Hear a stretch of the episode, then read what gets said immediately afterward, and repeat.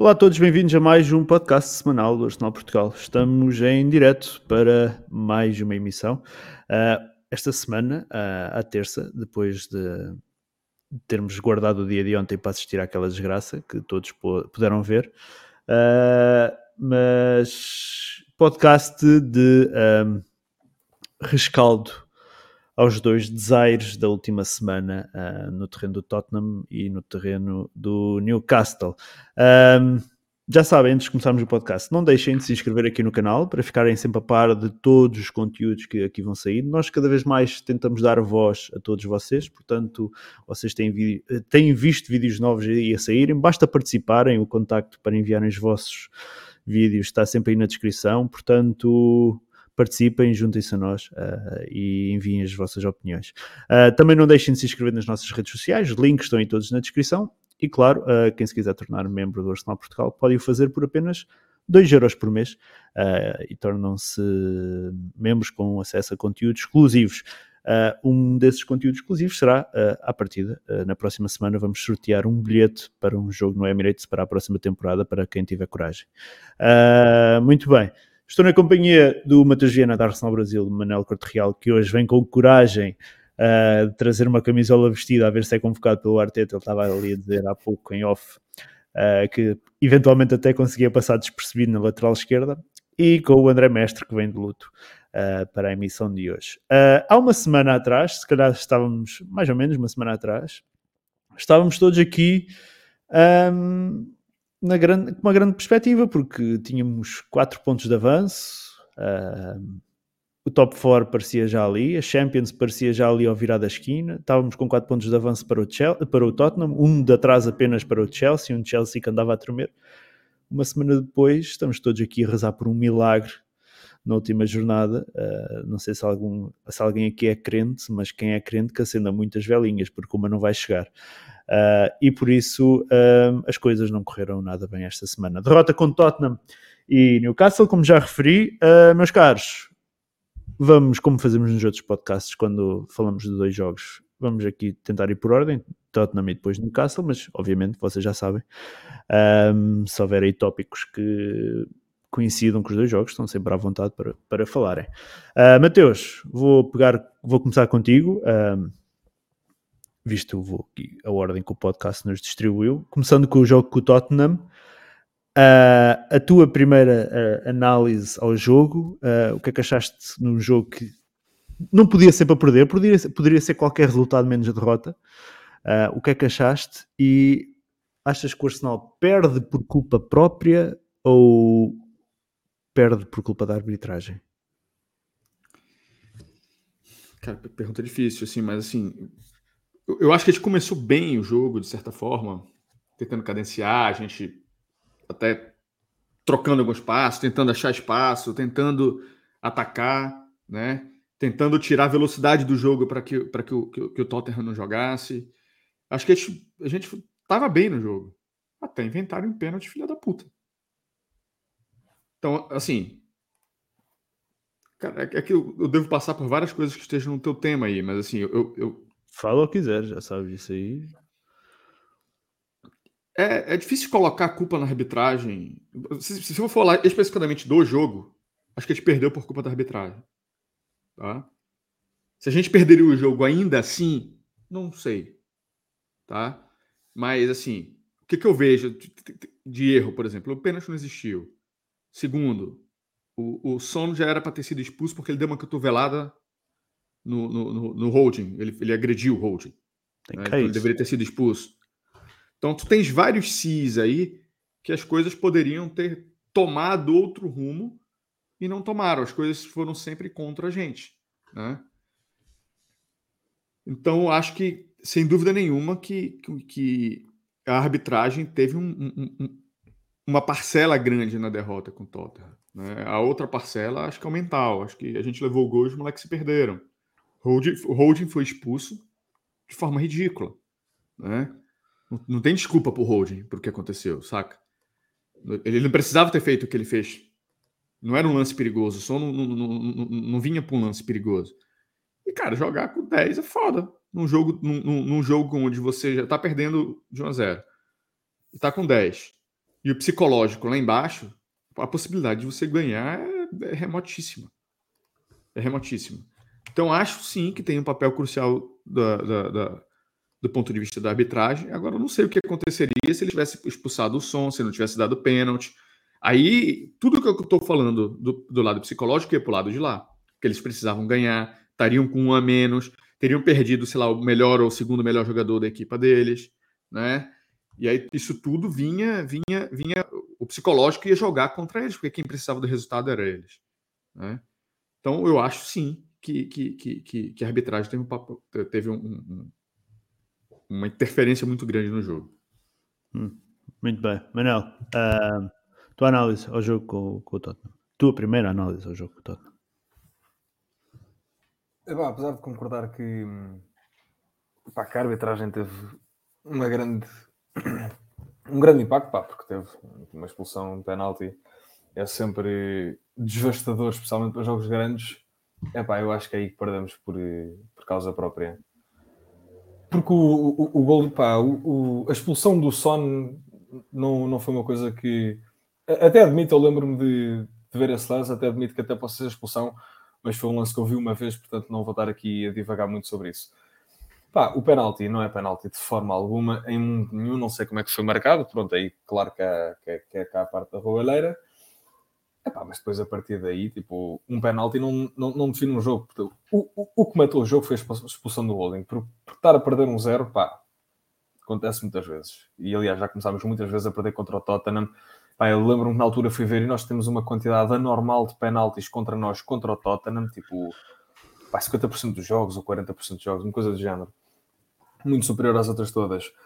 Epá, é tipo a forma como reagimos e, e, não só em termos de jogo jogado de vontade, pá, como não permitir que façamos barbaridades como, como o Holding fez, pá, que durante o jogo e nos, nos ângulos que estava a ver nem me estava a aparecer, se calhar era eu mim próprio a dizer-me que não era, tipo, pá, porque é que ele não podia estar a acontecer.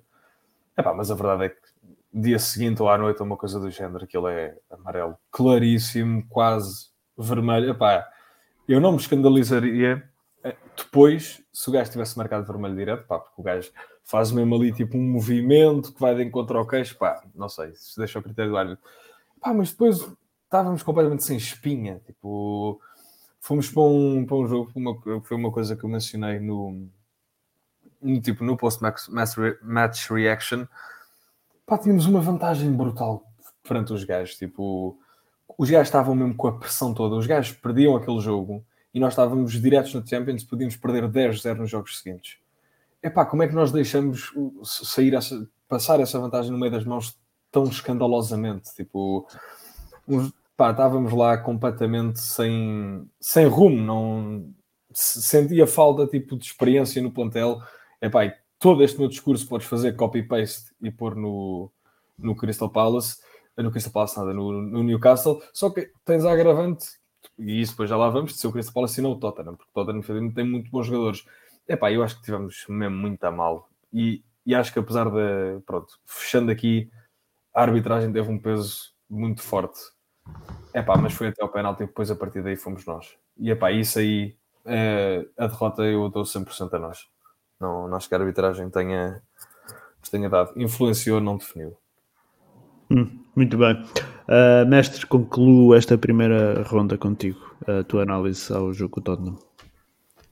É o, o, o Manel disse, pá, é absolutamente a minha opinião e é isso que ele disse agora no final, influenciou, mas mas não é tudo, não é? Uh, o Arsenal, quando estás a perder um, 1 a 0, o jogo não acabou, senão isto era gol de ouro e pronto, fazia-se. Quem marca, quem marca primeiro é como nós jogamos aí, olha, quem marca ganha, não é? Quando a malta quer ir para casa e já é tarde, não é? Quando estamos a jogar a bola.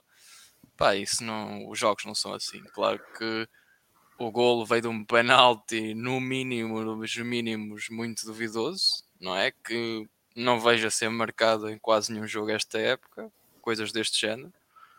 Pá, mas está 1-0, um o jogo não acabou, é só manter a, manter a cabeça no jogo, até porque nós entramos melhores que o Tottenham. Isso, ou seja, nós não estávamos, não é naquele tipo de jogo como o de ontem, não é? Em que fomos dominados do 0 ao 90. Não, entramos, entramos no jogo, entramos melhores que eles. E eles estavam com dificuldades a jogar, não é? Tem, víamos o Tottenham que não sabia, estava a demorar quase um minuto a ir a bola com o guarda-redes porque não sabia o que, é que havia de fazer à bola, não é? E depois de repente marcam de, de penalti, ou seja, era só manter a calma, continuar a jogar o que estávamos a fazer e do partir do momento em que estávamos dentro, dentro do jogo, pá, um empate seria sempre um bom resultado para nós, atendendo às circunstâncias estarmos a perder eh, por 1-0. Ah, agora, quando não mantemos a calma, entramos em picardias e a expulsão na altura pareceu-me bastante influenciada, ou seja, bastante, que não parecia nada, não me parecia que fosse expulsão, depois quando vi o lance várias vezes e nas, nas repetições aí já, já perdi as dúvidas todas e foi uma boa decisão. Mas acho que aqui é muito de inexperiência da equipa e falta de nervo neste, nestes momentos e erros de jogadores que. Pá, Mas é, o holding, é... desculpa, o holding é tudo menos inexperiente. Se calhar o holding é dos mais experientes deste plantel. Eu estou falta de inexperiência neste tipo de momentos. Ele até pode ser mais experiente, mas já falhou. Eu estou a falar dele, estou a falar do Cédric, por exemplo. Uh, são jogadores que têm nestes, neste, tipo de, neste tipo de jogos, ou quando são jogos mais a sério, têm muitas dificuldades e é uma complacência enorme. Pá, hum. é, é um bocadinho isso. Agora, acho que deste jogo começou com a influência da arbitragem, mas o resto tudo foi, foi do nosso lado e é, é muito fraco. Muito fraco. Hum. Muito bem, a primeira ronda aqui pelos comentários. Um, o Leandro Rodrigues diz que nos assiste do Brasil, liga direto. Um abraço aí para o Leandro. Uh, Henrique Roque, sempre dos primeiros a chegar, saudações, Arsenal Portugal. Uh, e diz que infelizmente a teoria do foda-se Mateus uh, fracassou. Vamos falar sobre isso também mais à frente. Elenco reduzido e fraco é esse o resultado. O Michel diz que herói é o adepto. esta equipa do Arsenal tem a mentalidade paga lanche. Paga lanche de sempre. que é isso, Mateus? Paga lanche. Porra, como é que eu vou explicar? Mas sabe aquele teu amigo besta da escola? Que para ser amigo de todo mundo ele paga o lanche das, das pessoas? Ah, ok, é ok. Isso, Compra, compra amizade, ok, ok, isso, muito bem. Okay. Uh, o burro do António Almeida questiona se ainda há pessoas de, do Arsenal.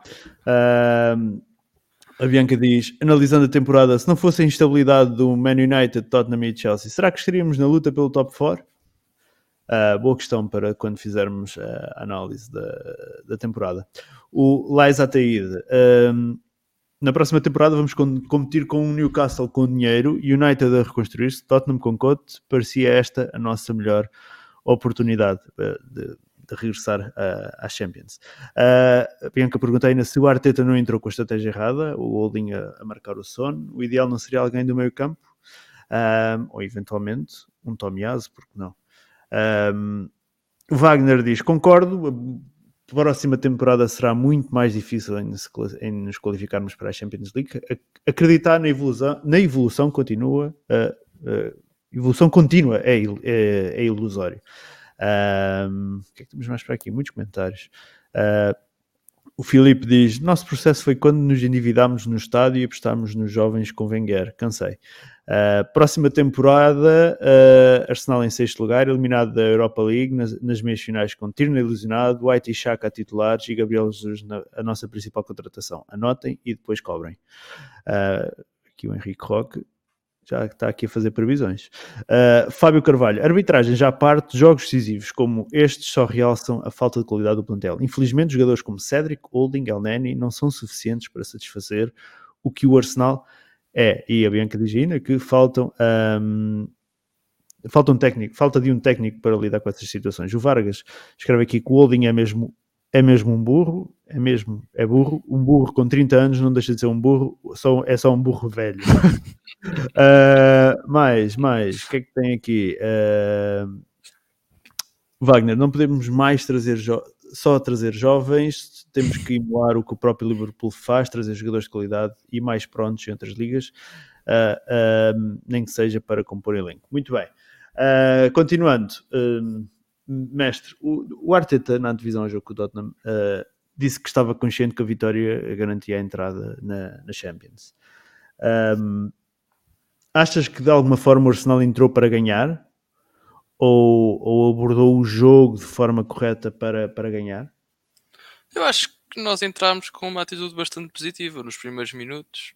Uh, daí eu não perceber como é que há uma queda tão grande de. Porque quando entra, entras mal no jogo, pá, eu não Claro que se tu já entras mal e depois levas uma cacetada ou levas qualquer coisa, a tendência é tu ficares para baixo e não voltares para cima. Agora, quando tu entras com até com uma atitude positiva num jogo e depois sofres um revés, opá, mora malta, continuamos como estávamos, estávamos bem, opá, aconteceu aqui uma coisa que é inesperada, que ao fim e ao cabo foi inesperada, e é continuar com o plano, e acho que a equipa até entrou com uma, com uma atitude positiva, só que tem sido aquilo que, que nós falámos, é, esta equipa nunca deu a volta ao resultado. Não existe uma equipa, se calhar no, no campeonato, que tenha uma estatística destas. Como é que não existe o, como é que o Arsenal nunca deu a volta a um resultado? Não é? Como é que nós não conseguimos dar voltas aos resultados quando começamos a perder? Pá, isto é uma equipa que não tem capacidade de resposta, ou seja, é um algo que está dentro da equipa. E a equipa, a partir do momento em que sofre um revés, não consegue, não consegue dar a volta porque não existe um plano para dar a volta ou não existe a capacidade de mudar o chip contra a adversidade e isso complica, complica muito quando acontece este tipo de situações. Mas eu acho que a equipa, pá, se há alguma coisa que se pode dizer é que nos primeiros 5 minutos, 10 minutos, a equipa entrou com uma mentalidade positiva e parecia claramente que íamos conseguir dominar o jogo e manter ali o Tottenham um bocadinho, não é? Travar um bocadinho aquilo que seria o ímpeto deles de, de início de jogo mas depois foi só mesmo a entrada que correu bem, o resto foi, foi tudo horrível. Hum. Manel, o mestre falou aqui numa situação que é uh, que eu tinha para falar mais à frente, que é esta situação de sofrermos primeiro e depois não conseguirmos dar, dar a volta ao resultado. Um, nós temos três empates esta temporada, embora ainda falte o jogo com o, o Everton na última jornada. Um, não apenas nestes dois jogos, como é óbvio, mas uh, concordas que quando esta equipa sofre um gol uh, e eventualmente fica em desvantagem, parece que não sabe reagir. A Bianca até completa aqui que apenas ganhámos uma vez esta temporada uh, entrando em desvantagem, que foi contra o Wolves. Sim, sim. Epá, completamente sério. Isso para mim é dos traços mais característicos do Arsenal possível. É o, pá, dos últimos 4 anos, 3 anos, pá, se calhar vou exagerar um bocado, mas pronto, deixem-me. Um, pá, só me lembro do Arsenal fazer uma remontada contra o Wolves, que nem viu o jogo, Contra o Aston Villa, pai, há dois anos, ganhámos 3-2. Contra o Vitória de Guimarães. E é isto. Tipo, eu, tipo para mim, quando o Arsenal tipo, sofre um gol, é tipo, pá, se for a empate, tipo, pá, não estou confiante na vitória. E isso, para mim, o que, o que mais define isso é a nossa inexperiência no plantel. Epá, é termos metade do plantel com menos de 20, 21, 22 anos. Pá, claro que não dá, tipo, Nunca na vida nós, levando dois golos, alguma vez podemos almejar ou sonhar nos nossos sonhos mais loucos marcar três golos. Nunca na vida. Não temos, tipo... Eles não têm essa cultura, não têm essa raça, não têm essa experiência. Tipo, o nosso gajo mais velho é capaz de ser para aí o Chaka, não sei o que, o gajo tem 33, 34? 29, acho. Acho que ele tem 29. 29? Deixa-me ver. Sim, mas é, é provavelmente um dos mais, velhos. mais velhos. Para Tem 29 anos. Pá, acertei. Oh, Jesus, o que eu sei dos nossos do, dos grandes jogadores das, das lendas. Eu, em termos oh, de história Deus. do clube e lendas. Eu ia jurar que o gajo ia, ia acabar a carreira para o ano, mas pronto. Tem Se calhar é só da forma como joga. acabar a carreira para o ano. É pá, mas é tipo, não, não tens o único líder, tipo, não tens o único gajo com muita experiência que já jogou muito na Champions, que já jogou tipo em alto nível durante muito tempo. Não, tens putos que acabaram de vir da academia e tipo, têm tipo, uma mentalidade tipo, e uma capacidade de, lidar com a adversidade de merda, tipo, que é uma coisa que vais ganhando. Não, não, não é uma cena que agora, tipo, olha, tens talento, sabes lidar bem com essas cenas. E nós não sabemos de todo. E eu acho que, pronto, muito acompanhado com esta juventude dos jogadores, inexperiência e falta de maturidade, é pá, isto aqui é alerta habitado, porque eu não sei, só vamos saber em setembro, mas eu acho que o Arteta tem tipo pá, uma falta de espinha dorsal, tipo, epá, não, acho que é um gajo que não é capaz de mandar um berro, não é um gajo capaz de meter os gajos em linha, não, tipo, é pá, vai tudo cabeça abaixo para o balneário. Tipo, não vejo um único gajo ali com vontade de vencer o jogo. Tipo, epá, eu estava agora contra o, contra o Newcastle, tipo, estava-me a apetecer tipo, vestir a camisola e ir para lá, tipo, só dar pau, tipo, só mostrar que queria ganhar aquilo, porque ninguém estava a mostrar que queria ganhar, tipo, pá, ele para lá varrer um gajo e tipo, pá, pôr uma cara trancada e, pá, e os gajos nada, tipo, pronto, estão lá, estão a perder cabeça para baixo, pá, deixem-se de merdas, tipo, não sabem lidar com, com a adversidade de forma alguma. Epá, enquanto não tivermos tipo líderes à série no coisa, que isso depois também é outro problema, termos o Odegaard da capitão, pá, Deus livre. Pá, enquanto não tiveres um líder, tipo, não, nunca vais conseguir dar estas voltas nos resultados, para mim. O Chaka é o capitão sem braçadeira. Atenção. Não, sim, é. aliás, e foi pá, das poucas, poucos gajos que eu gostei de ouvir falar agora no fim do, do Newcastle. Não sei se alguém o ouviu. Sim, sim. Uh, eu, vamos, vamos procurar falar disso mais à frente. Mais tarde. Tentar, tentar cifrar para quem é que ele estava a dirigir aquelas palavras. Mateus, uh, como disse o Manel, é uma questão de inexperiência uh, o facto da gente sofrer e não conseguir dar a volta?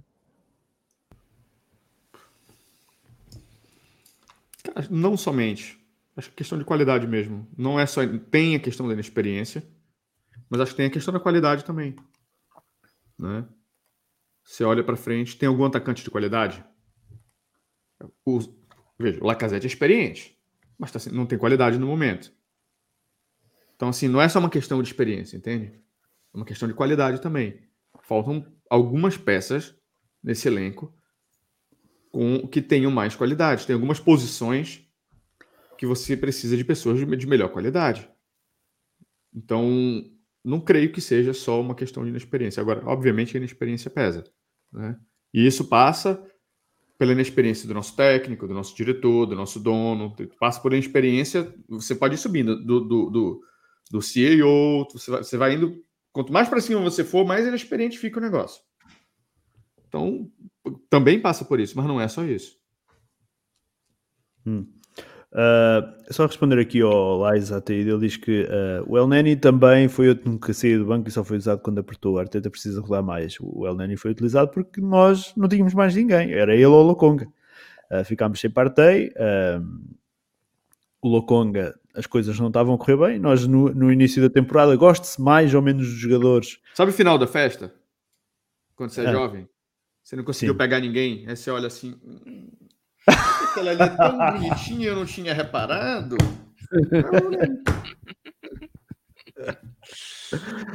Uh, aqui em é. Portugal há outro ditado para isso, mas eu não, não vou dizer porque isto agora que isto andamos de uma geração complicada e então posso. Mas é olhar aqui para a tabela. Ah, mas ó, o, o, o, o não foi problema, vai? O, o El não foi problema. Estou aqui a dizer é que o El Neni foi utilizado, nunca saiu do banco e foi utilizado agora quando apertou porque não havia mais ninguém. Era ele ou Lokonga, acabou. Sim. Com parte ilusionado. Emprestámos o Torreira, emprestámos o Guendouzi. Uh, as opções ficaram curtas. Perfeito. Eu vou, vou, entrar, vou, entrar, num ponto que eu queria, que eu queria falar hum. né, sobre o Arteta. Né, que é o seguinte. Não tô, não tô chorando por jogador que saiu. Não, não, não, não, não vejo dessa maneira, por favor. Tá? Mas a partir do momento que você diz, eu não preciso do Salibá, eu não preciso do Aubameyang, eu não preciso do Guendouzi, eu não preciso do Torreira, eu não preciso do Kolasinac, e da merda, porque claramente qualquer um dos cinco aí poderia ter jogado, não poderia? Tô falando do Kolasinac. Sim, qualquer sim, sim. um deles. Ou, ou o Kolasinac é pior do que o Nuno Tavares. Eu acho que o Maitland Niles nesta época fazia. O Maitland Niles tinha feito os jogos da, tinha lembrado do Niles. Parte, ele tinha feito os, todos os jogos da segunda parte da época. 100%. O empréstimo, mestre, eh, não querendo interromper o Mateus, mas o empréstimo não fez sentido nenhum. É uma merda com um gajo que empréstimo foi este? Nem para o jogador, que ele não joga, nem para nós que ficámos sem uma opção. Não o vamos vender à Roma. É um empréstimo. Não faz sentido nenhum este empréstimo. Mas, Mateus, continua. Eu, eu, assim, eu tenho minhas teorias. Eu acho que ele, acho que ele tirou o Aubameyang porque ele não conseguia comandar o Aubameyang. E o Aubameyang poderia ser um mau exemplo para os jovens dele. Eu acho que o Kolasinac foi uma questão de dinheiro mesmo. Saliba, acho que ele quis dar, uma, quis dar mais rodagem. o Guendouzi por questão de disciplina. Eu sei que para todos esses aí ele tem uma justificativa. Eu não duvido disso, tá? O Torreira não está adaptado, tudo isso, tudo isso aí eu entendo, tá? Mas a partir do momento que você bate no peito e diz que você não conta com eles, cara, tu tens que fazer o teu melhor. Porque aí tu vais poder ser cobrado. Aí é que tá o detalhe. Ou tu vais me dizer que o Aubameyang, na merda que ele tava, uma bosta que ele tava, seria pior do que o Lacazette e o Nketiah. Na pior das hipóteses, ele joga com nome, com nome nele. Ele atrai dois, dois jogadores para cima dele, abre mais espaço. Na pior das hipóteses.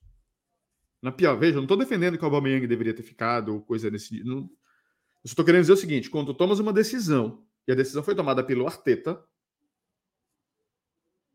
e dá merda, e todos os jogadores que tu tiraste, eles poderiam ter facilmente jogado, tu tens que assumir a culpa. E a culpa é dele. O elenco tá curto? O elenco tá curto, mas quem foi que emprestou? Quem foi que mandou para frente e não queria mais que, e dizia que não queria mais é, contar com determinados tipos de jogadores? Foi ele. Então ele tem que assumir responsabilidade. Então, meu ponto é esse. O elenco é curto, mas nós tínhamos vários jogadores rodando que poderiam estar jogando no nosso plantel. Essa, a culpa é exclusiva dele. Ele tem que vir a público e assumir isso aí. Mas ele não vai fazer. Achas que em momento algum ele vai ser questionado por isso? Deveria. Deveria. Deveria ser questionado por isso. Porque as escolhas foram dele. Porque isso estás a... Mateus, isso tu estás a dizer faz todo sentido. Faz todo sentido, mas eu acho que o, o ridículo roça na janela de inverno. Uh, nós vamos ter muito tempo para falar disto. Uh, se calhar não hoje, noutras emissões, mas a janela de inverno é aquela que uh, não faz sentido nenhum no que toca uh, ao mercado. Tipo, saídas, as saídas, o Niles, o Kolasinac, o Aubameyang. Uh, o Niles eu até entendo, ele quis dar uma rodagem para ver se conseguia vender o cara. certo. Enfim. Certo. Eu... Se, se, se, o elenco ficou, se o elenco ficou curto, quem mandou todo mundo sair e ficou curto, a culpa é dele. Ele tem que ser questionado por isso. Falei assim, amigo, tu não vais me convencer que o Kolasinac seria pior do que o Nuno Tavares. Tu não vais conseguir me convencer disso. Tu não vais me convencer que o Aubameyang seria pior do que o Nketiah e do que o Lacazette. Você não vai conseguir me convencer disso. Tu não vais me, me, me conseguir me convencer que o Guedouzi não poderia jogar. Mais uma vez, eu entendo todos os motivos pelo qual fez, fez com, que ele, com que ele afastasse os jogadores. Tá? Eu entendo perfeitamente. Agora, se você afasta e você não dá conta do recado, aí, meu amigo, tu pode ter, tu tens que ser cobrado. Vai ser legal. Tu tirou fulano, fulano, fulano, fulano, Beltrano. E agora, qual é a causa do que a gente se fudeu? A gente se fudeu porque o elenco era raso. A gente não tinha substituição. Vai ser legal, mas quem foi que mandou todo mundo embora? Fui eu? Não, foi tu. Ok. Um, vamos ter muito tempo para falar disso uh, e encontrar responsabilidades, discutir se o Arteta é o único responsável ou não. Uh, e, e atenção, e atenção, a minha opinião não vai mudar caso o Norwich ganhe, ganhe o Tottenham a gente ganhe o jogo. Minha opinião não muda. Porque se a gente ainda for pela Champions League, é por demérito do Tottenham e não por mérito nosso. Desculpa. Mas essa é a verdade. Vou ficar feliz pra caralho. Mas isso não, isso não vai fazer com que eu passe a mão na, na cabeça do Edu, na cabeça do Arteta, na cabeça de ninguém. Mas depois a gente entra nesse assunto. Sim. Mestre, tu estavas a querer dizer alguma coisa há pouco, desculpa, eu interrompi-te. Era um bocadinho disso da equipa não virar os jogos. Se nós formos a ver, nós somos a equipa que tem menos empates na liga. Três. Temos três empates e perdemos um a cada três jogos. Esta, esta época. Isso é muito quando nós temos jogos difíceis, nós não somos capazes de às vezes fazer a gestão do jogo para não perdermos o jogo, ou seja, quando não conseguimos ganhar pelo menos um empate, ou seja, a equipa não tem essa capacidade. Quando há jogos difíceis de uma derrota conseguir torná-lo num empate, mesmo quando não estás a jogar bem, ou mesmo quando, ou quando o adversário está num dia bom, nós não conseguimos fazer isso. E, e depois, quando estás a perder, não consegues ir à procura do resultado para evitar que, esse, que essa derrota seja um empate. Ou seja, tu tens quando existe uma dificuldade ou quando está um jogo difícil, é uma derrota, porque o Arsenal não consegue gerir o jogo para fazer com que um mau jogo ou um excelente jogo do adversário se torne no menos mal para nós, que era muitas vezes aquilo que nós conseguíamos, que era as equipas até fechavam bem, ou nós estávamos num dia mau, mas nunca não íamos perder o jogo, íamos fazer 20 remates e nenhum entrava. Pá, ok, estou a falar há, há uns anos atrás. Uh, mas não iam perder o jogo. E nós, neste momento, se a equipa adversária está num dia bom, nós perdemos. E se nós estamos num dia mau, devemos perder porque nós não conseguimos fazer damage limitation. É sempre derrota porque não temos capacidade de fazer face às, às adversidades. Pá, e é um bocadinho isso. E também os resultados refletem, refletem a característica da, da equipe. Hum. Uh, só para juntar aí mais um dado estatístico a isso que tu disseste, mestre. O Arsenal tem mais derrotas que City, Liverpool e Chelsea juntos esta temporada. Uh, e eles tiveram que andar ainda a gerir plantel a pensar em competições europeias. Nós não. Uh, Manel, queres completar alguma coisa neste assunto para depois avançarmos? É pá, está tudo dito. Ok. Ok. Muito bem. Então, um, continuando uh, neste jogo com o Tottenham, Manel. Uh, o, o, o, Ben White regressou às, oposições, às opções uh, do Arteta, embora uh, ainda não estivesse 100% fisicamente. Uh, achas que, e pensando isto, obviamente, na perspectiva de, de, de antes do jogo, que a opção correta seria manter mesmo assim o, o, o Rob Holding. E se achas que, foi, que seria a opção correta manter o, o Rob Holding em cima do Son e não o, o Tomiyasu. Atenção, isto sempre na perspectiva antes do jogo. Sim, sim. Depois, obviamente que depois do jogo é muito fácil dizer puta, peraí, o Holding nunca deveria ter jogado este jogo. É, yeah, claro. Ah pá, sim. Um, tipo, é um exercício difícil esse de tentar ignorar o que sei do jogo mas eu acho que tinha posto o, Holding, porque a verdade é que o Tottenham era um jogo que nós podíamos perder. Epá, era, um, era horrível, era, mas podíamos perder. Os próximos dois jogos seguintes não podíamos bem perder. Portanto, tendo ainda o, o, o White em dúvida, tendo o Holding feito duas, três exibições, pá, não sei, já não se foram quantas foram a titular quantas é que entrou depois, mas pá, fez duas, três exibições muito boas eu acho que antes do jogo também seria a minha decisão. Se eu teria posto o gajo a marcar o sono, pá, isso se calhar acho que já não. Terias ido, estás aí com delay outra vez aí nessa. Eu sei, pá, não, não sei se isto acontece assim às vezes. Não, mas pronto, o que interessa é que estás, é, pelo menos o áudio está, está em tempo real connosco, que é o que importa. Uh, Mateus, estás aí para entrar? Não, é que eu ia falar que eu achei que ele tivesse no mudo. Ah, ok. Uh, Mateus, então continuo contigo. Tinhas ido de, de Tomiaso no, no Son? Oh meu Deus do céu. Caralho, Vamos embora. Diz, Mateus. É, eu, não, eu não vi problema na, na, escalação, vou te ser bem sincero. Acho que problema não. Talvez no posicionamento, talvez o White tivesse que jogar na, na, na direita e não na esquerda. O White o Tomiasso deveria jogar na direita e não na esquerda. Mas, assim, com relação a, a, a, a, a escalação, acho que foi no que a gente tinha de melhor ali, na minha opinião. Hum. Não, não, vi. Mais uma vez, para mim, o, o, o, é, é, acho que foi o, o, Manel que falou, e eu concordo. O jogo do Tottenham é um jogo que a gente poderia perder. Isso poderia acontecer. Ou foi o, mestre, alguém, um dos dois falou. Eu concordo mas as circunstâncias estavam levando para um empate. E se o som tivesse sido expulso, para mim, a gente, a gente tinha uma possibilidade muito grande de ganhar esse jogo. Então, eu ainda acho que, que, que a arbitragem no, no, no, nos prejudicou nesse, nesse, nesse jogo. Agora, hum. o resto, o resto, enfim, já perdemos, não tem muito o que fazer. Hum. Uh, mestre, concluo contigo. Uh, Tomiasso na esquerda foi a opção, era uma opção boa da Arteta, ou inicialmente bem pensada da Arteta, ou o Tomiasso deveria ter ficado do lado direito uh, a levar com o Son em cima, em vez, de, em vez do, do, do Son estar ali entre Cedric e, e.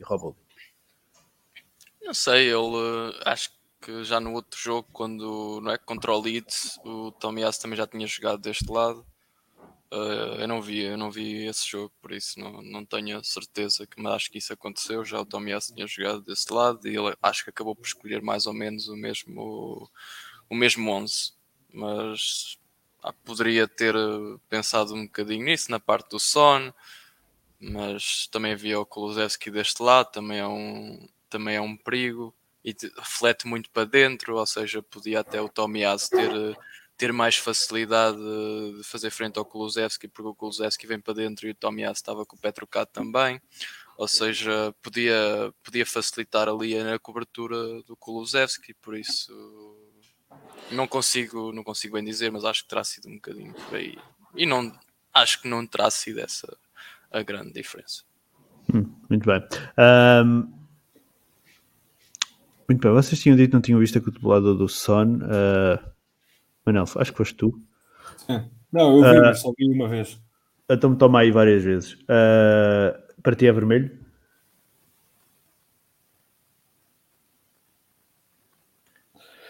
É pá, uh, tentando me abstrair mesmo ao máximo do facto de ser do Arsenal, eu acho que não. Agressão é não, é agressão. Não, agressão não tem relação sim. com intensidade. Não, não é uma questão de intensidade. Eu acho que o, o gajo não está muito bem Epá, não sei se aqui, atenção, qualquer uma das decisões, se fosse amarelo, fosse vermelho, não me escandalizava.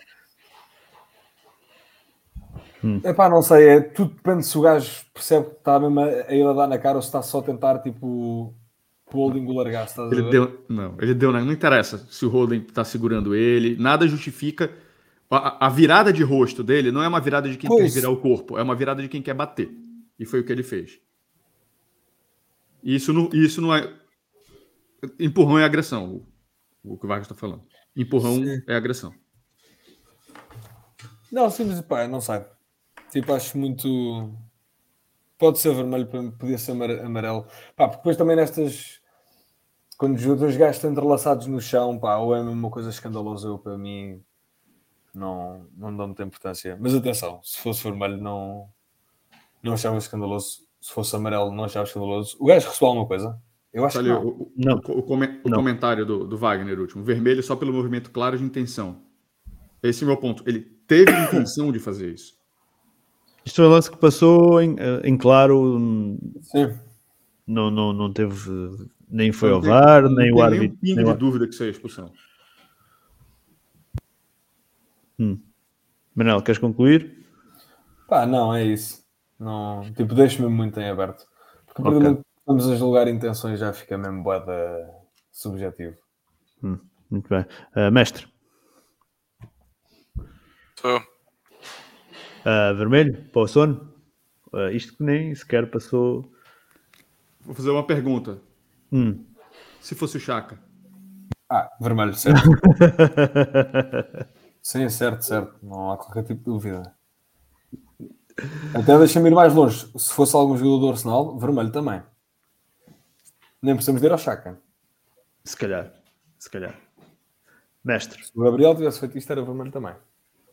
Acho que sim, podia ter sido, podia ter sido vermelho. Hum. Muito bem, Matheus. Que tu digas que é vermelho, não é? Isso aí, três vermelhos. Hum. Não, eu não tenho dúvidas nenhumas. Para mim é vermelho. O, o movimento em si, uh, o claro movimento de acertar, Uh, ele depois vê que não, não se consegue livrar do holding uh, e começa, a, e começa tipo, uma espécie de pedir justificações ao árbitro estar ali preso, mas o movimento com o, cotovelo é claro, a intenção para mim é agredir, portanto acho que ficou. E na altura até me lembro de eu ver este lance a passar e eu, e eu fiquei. Mas, então, mas só eu é que vi uma cotovelada do Son, achei estranho não, ninguém ter falado nada na transmissão, não vi ninguém a falar disso só depois do jogo, mas até achei estranho na altura, em tempo, em tempo real. Muito bem, uh, continuando, uh, falando em polémicas, uh, Mateus, uh, que penalti é este do Cédric? Não foi nada. Tem, tem... Isso não foi nada. Não, não tenho que. Enfim. Ok. Mestre, que penalti é este do Cédric? Não, acho que não é penalti. É mais uma vez o Cédric a fazer Cédricices. Mas, mas o Son nem estava nem tava em condições de disputar o lance, nem, nem houve um empurrão suficientemente forte. A queda também foi muito teatral e só o árbitro é que, é que decidiu marcar por, por razões que só ele, só ele saberá. Hum, muito bem. Uh, Manuel? Epá, nada mais a acrescentar. Zero okay. penalti e pronto. Muito bem. Uh, o que é que eu tenho aqui mais para falar no jogo do Tottenham? O, o Holding, uh, já todos dissemos que é bem expulso. Acho que só o Mateus é que não falou disso. Mateus. O quê? O Holding é bem expulso? eu já falei, porque ele fez ah. merda. Ele não deveria okay. ter feito isso. Ah, ok. Muito bem. Um, o que é que eu tenho aqui mais? Uh, Ó, vou, vou, pedir antes. Desculpa Deixa. todo mundo. Tô mal-humorado pra caralho. E puto pra porra. Sou xingado, desculpa. Não são. Eh, foram uma semana complicada, não é? Tipo. Uh, uh, andámos ali um bocado em stress até o jogo com o Tottenham. Depois o jogo, o jogo com o Tottenham não corre propriamente bem. Andámos um bocado em stress até o jogo com o Newcastle. Depois o jogo com o Newcastle não corre propriamente bem. Portanto. Uh, dias complicados. Muito bem. Entretanto, vamos ficar aí sem o Manel aí durante um minutinho ou dois. Continuando. Um, mestre, uh, depois da expulsão do, do, do Holding, um, achas que fez sentido o Arteta não colocar o Ben White? Um, Acho claramente. Isto, isto, isto, isto, isto, pensando que tínhamos dois jogos a seguir, não é? Uh, e ele eventualmente não estava a 100%. Pois acho que é isso. Acho que foi, acho que foi isso. Era por ele não estar a 100%. Não, não vejo outra, não vejo outra razão. Acho que foi, hum. foi mesmo por causa disso. Hum. Mateus, fez sentido não colocar o Ben White depois da expulsão do Hugo? Mas faz sentido. Talvez ele não tivesse 100% fisicamente. Era um jogo que provavelmente já estava perdido mesmo. Jogar com 10 e forçar ele. É, talvez ele, ele levou em consideração, tá? Deixa eu levar para os outros dois jogos que vai ser mais simples e, e sem, sem possibilidade de, sei lá, de, de se lesionar no jogo do Tottenham e poder jogar contra o Newcastle, saca? Acho que tem um pouquinho isso. Hum, muito bem. Um, uma observação, diz aqui o David José. O Ramsdale precisa de aprender a defender penaltis. Uh, de novo ele senta no, rel, do, no, rel, no relevado, no remate. Eu acho que a Lena não defendeu nenhum. Mas já o Lena é a mesma história. Nós temos dois guarda-redes que não defendem penaltis. Tínhamos um, Fabianski. Ui, onde é que ele já vai? onde é que ele já vai? Está onde nós estamos, ou, não é? Ou não? Está pior, está um bocadinho pior. Um bocado. Tem em menos 10 pontos, acho eu. Qualquer coisa tá, assim. Está um bocadinho pior do que nós.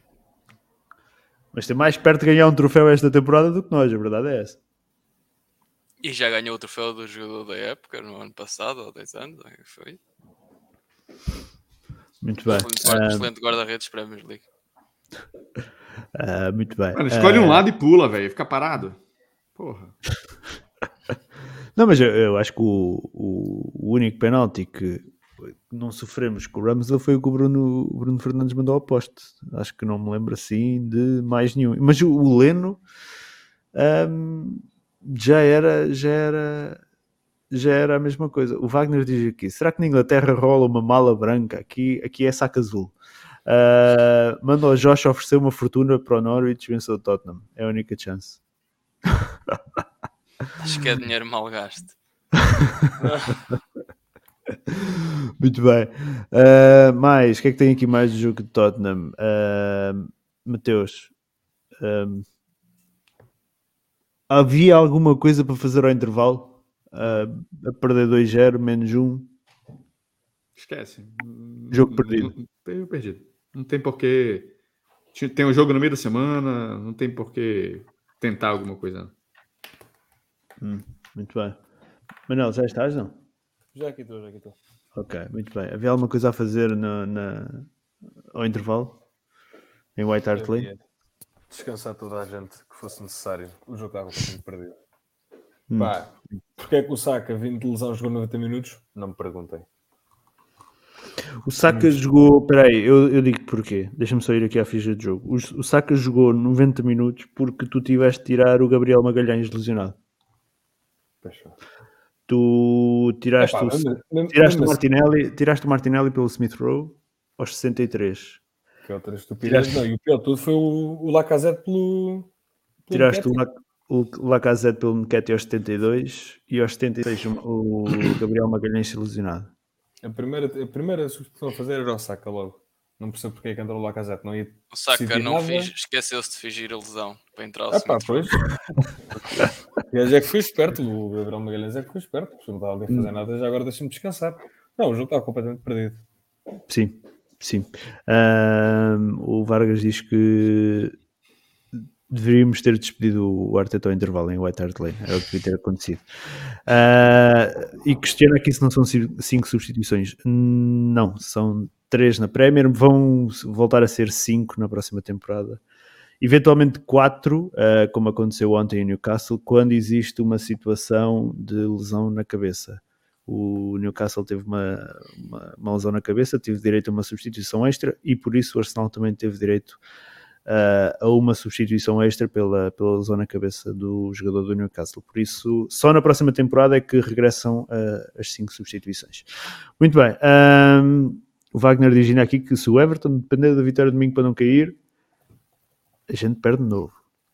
Já, não- já, já ninguém diz nada, mas eu acho que se perdermos na última jornada no Emirates, a equipa vai passar ah, um bocado mal, pelo menos com, com os adeptos. Ahm, muito Começar bem. com 3, acabar com 3. É poético. Aí, olha, olha, bem visto. Começámos com três derrotas e acabar com três derrotas. Olha, dava mais derrotas que se calhar eh, aqueles que estão à nossa frente têm na temporada toda. Muito bem, continuando. ahm, Oh, oh e, agora estava-me aqui a lembrar que tu falaste disso no vídeo que fizeste da reação ao jogo. Ah, há muitos adeptos, e tu falaste sobre isso, ah, que começam ah, a pedir o regresso do Smith Rowe no lugar do Odegaard. Ahm, que foi o Smith Rowe foi o nosso melhor jogador na primeira na primeira volta. E continua a ser o melhor marcador, apesar de não jogar titular. Não sei se continua a ser o nosso melhor marcador, mas é, deve estar lá em cima, certamente.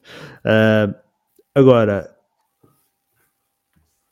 achas que eh, o Odegaard tem lugar cativo por ter sido, ah, digamos assim, uma escolha pessoal da Arteta?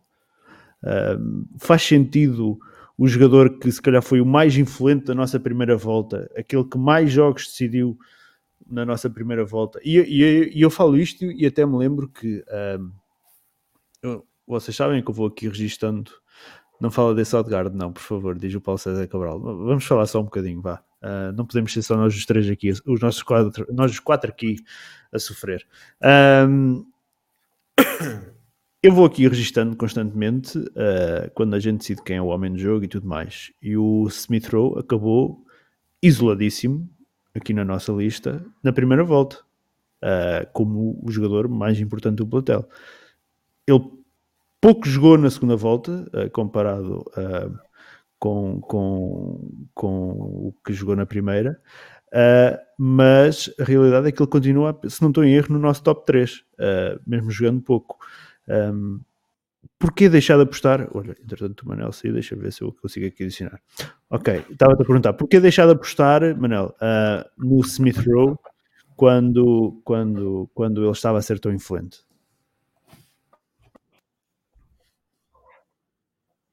Estás aí? Sim, sim, não ouvi só a última parte da pergunta que está aqui a fazer. Porquê deixar, porquê de- deixar de apostar no Smith Rowe quando ele estava a ser tão influente?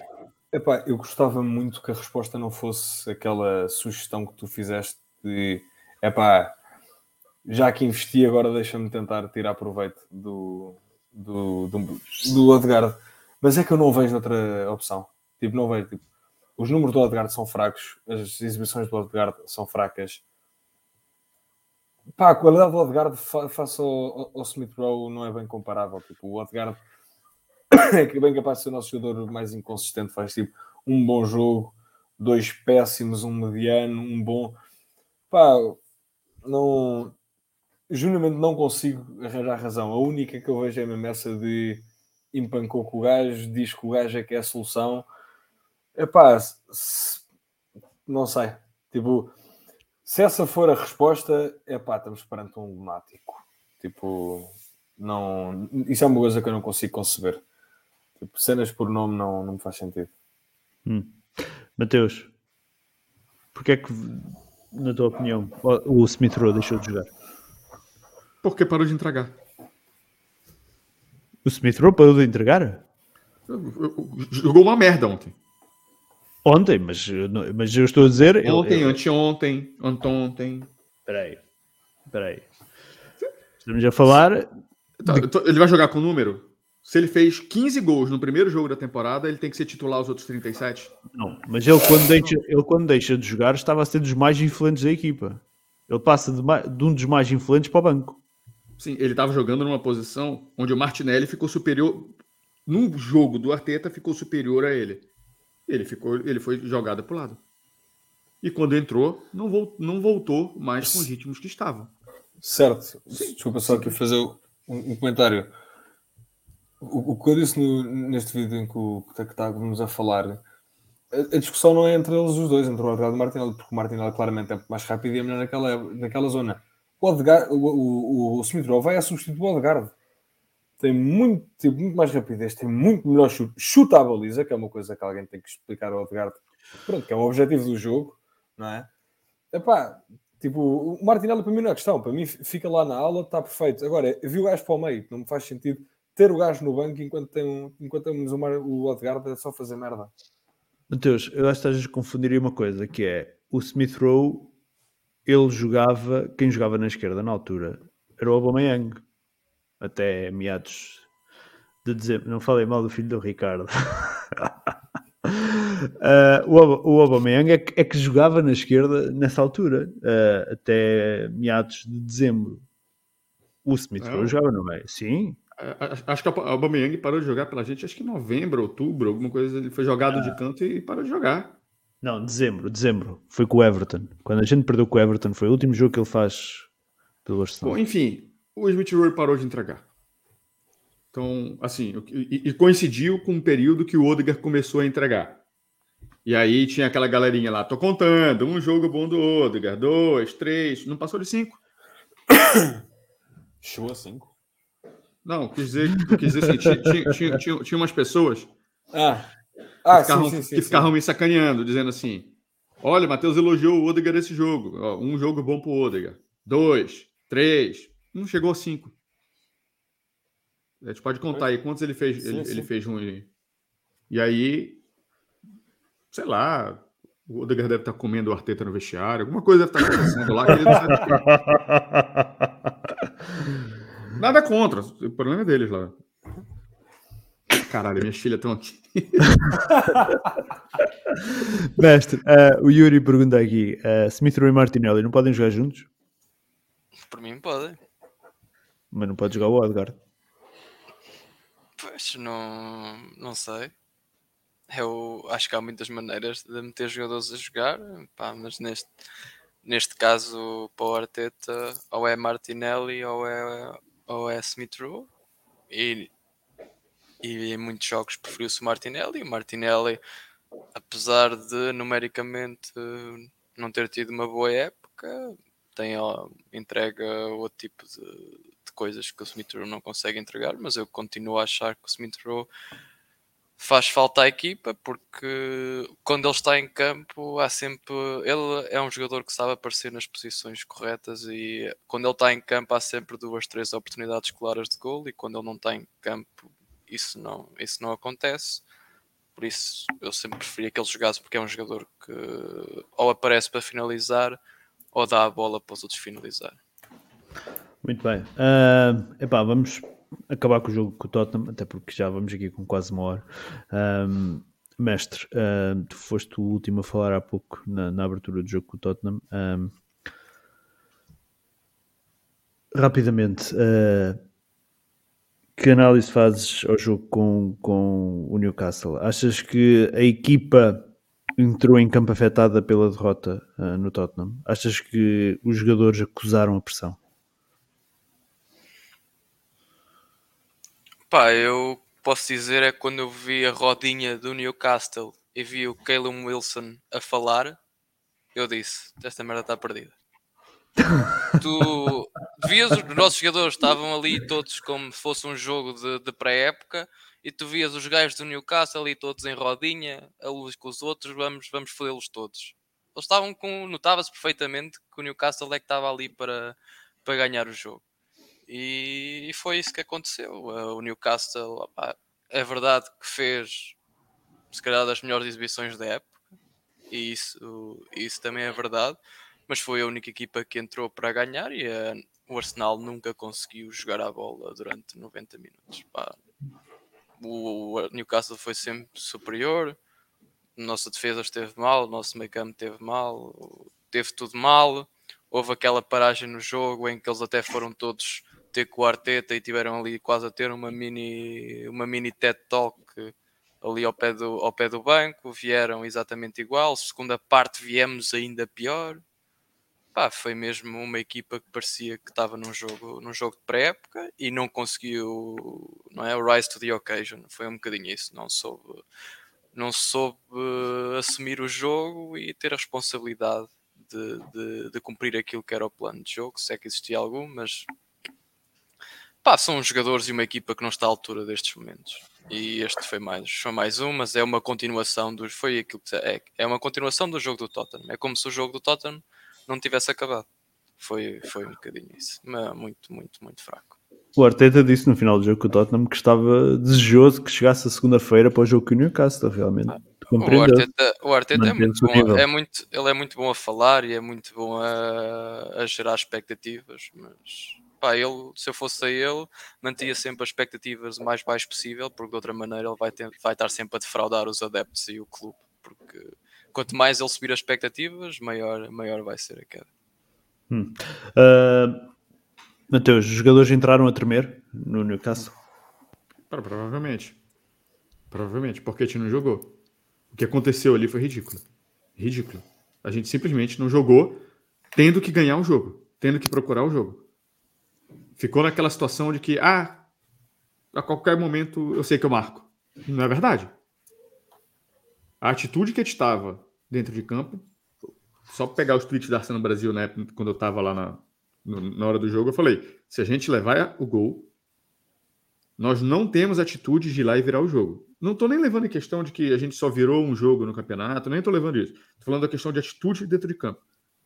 A atitude não me fazia crer de que a gente teria forças para sair desse buraco para virar o jogo. E aí foi o que aconteceu. Levamos o gol e o jogo estava perdido vamos dizer assim já. Muito bem, Manel, uh, tu, uh, tua análise ao jogo com o Newcastle. Epá, foi uma miséria.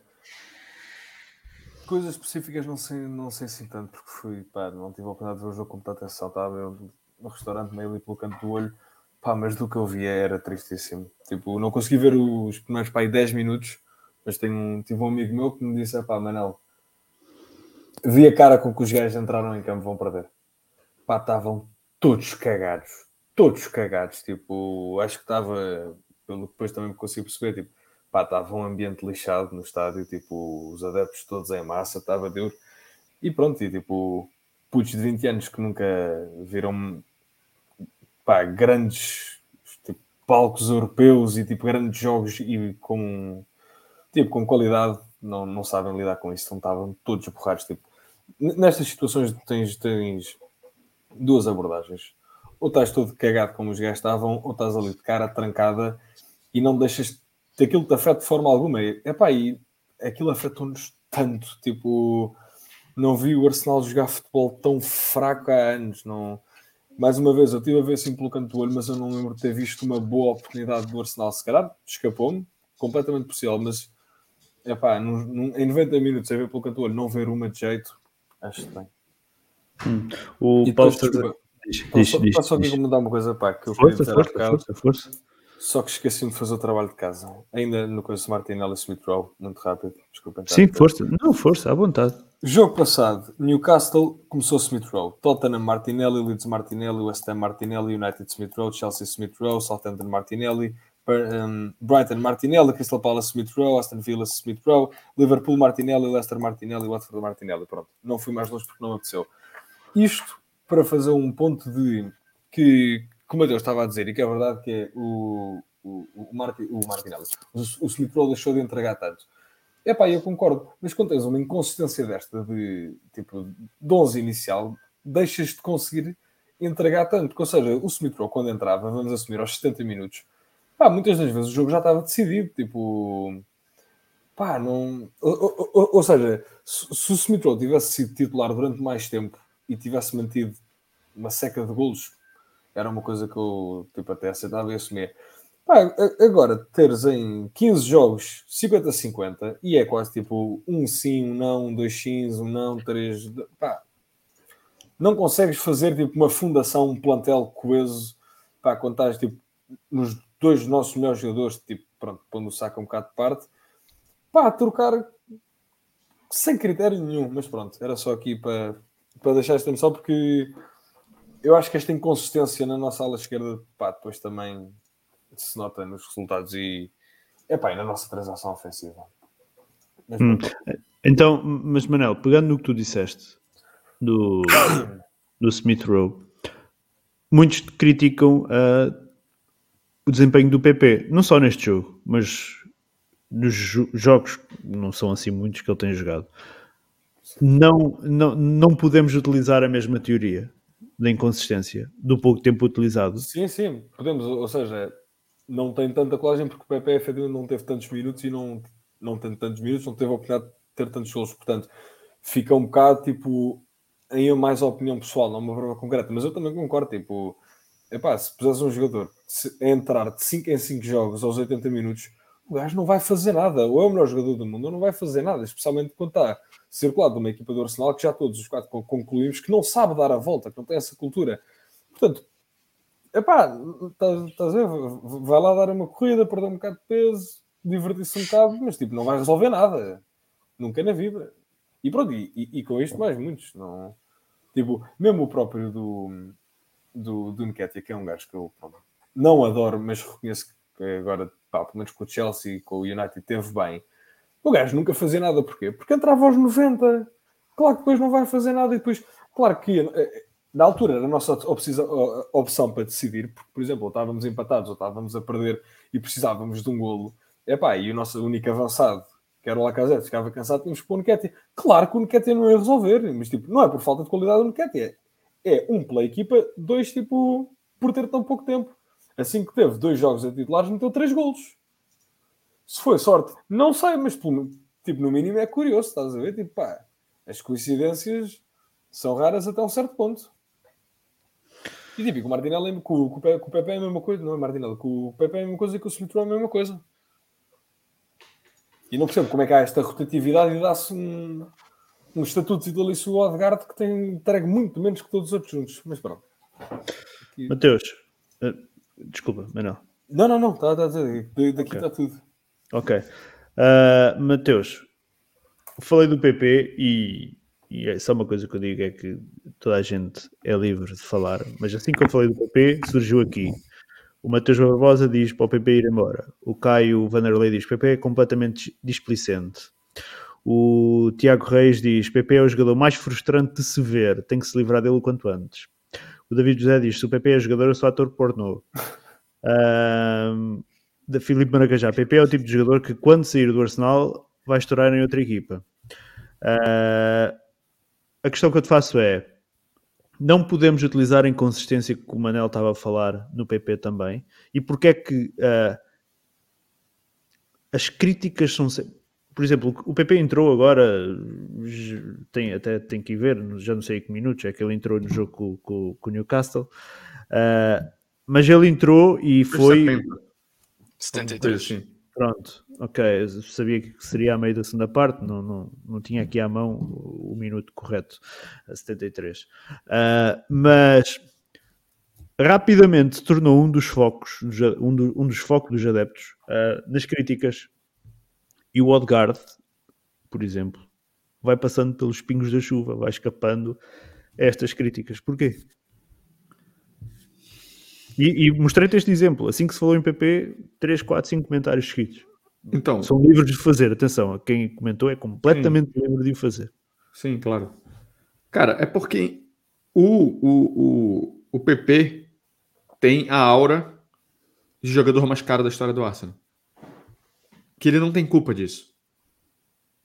Não é? Isso há uma possibilidade. Não estou acusando ninguém, nem nada, mas do que se ventila é que houve corrupção do, da época do Raul, caralho, a 4 lá. Né? Sim. Não só no então, PP. Falou assim, não foi só no PP. Pois é. Então, ele tem essa aura, né? De custou, sei lá, 70, 80 milhões de euros. E aí isso ficou na nossa cabeça. E a gente pensa assim: 80 milhões de euros por um jogador três anos atrás, ele tem que fazer chover. E ele não fez. Né? Então tem, tem, tem, tem esses pormenores aí. Então, claro, eu, eu vejo dessa forma, né? É a única causa? Talvez não seja. Mas eu acho que isso, que isso, que isso com certeza pesa contra ele, tá? Mas, ah, cara, sei lá, se fosse ele eu saía também, se fosse o Arsenal também vendia e acabava com, essa, com esse capítulo dessa história aí, por mais que ele estoure em outro lugar. Hum. Mestre, o, os 80 milhões do PP continuam a pesar, mesmo passado este tempo todo. Na realidade, o jogador não tem culpa do, do preço, né? não é? O jogador, não é o jogador que define se vem por 5 ou se por 80. Sim, o jogador no máximo olhou para o contrato e viu se era bom, não.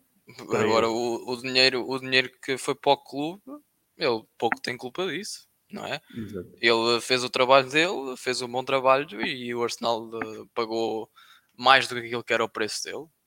Uh, isso, isso foi claramente. Agora, o que também é certo é que, não é? Desde que, por exemplo, o Vargas meteu ali, ele jogou um jogo, não é? Se juntarmos aqueles jogos todos, é um jogo. Ele meteu nem, aqui que. Nem um, nem, nem um jogo completo, não é? Como é que tu, tu podes avaliar um jogador que acaba de fazer uma boa exibição e depois não, joga um jogo nos próximos 20, quase? Sim. Pá, não, não dá. E claro que entrou, ele entrou neste jogo, pá, mas o Chaka o Chaka estava a central quando ele entrou. O Chaka depois passou para a lateral esquerdo. Pá, o, o jogo estava completamente, não é? O que é que estamos aqui a fazer? O, o Saka estava na lateral, depois entrou eu outro gajo. Perdido. já estava, o Saka já estava no meio campo. Também no jogo contra o Leeds havia... Jogo, eu fiquei completamente perdido no, no, jogo do Newcastle, que eu já não sabia quem é que estava onde contra outro jogo, já não sei contra é que foi, exatamente a mesma coisa. O Chaka faz três, muda 3, 4 vezes de posição durante o, durante o jogo. Ah, é, naquele, é naquele que o, o Tavares foi titular. Uh...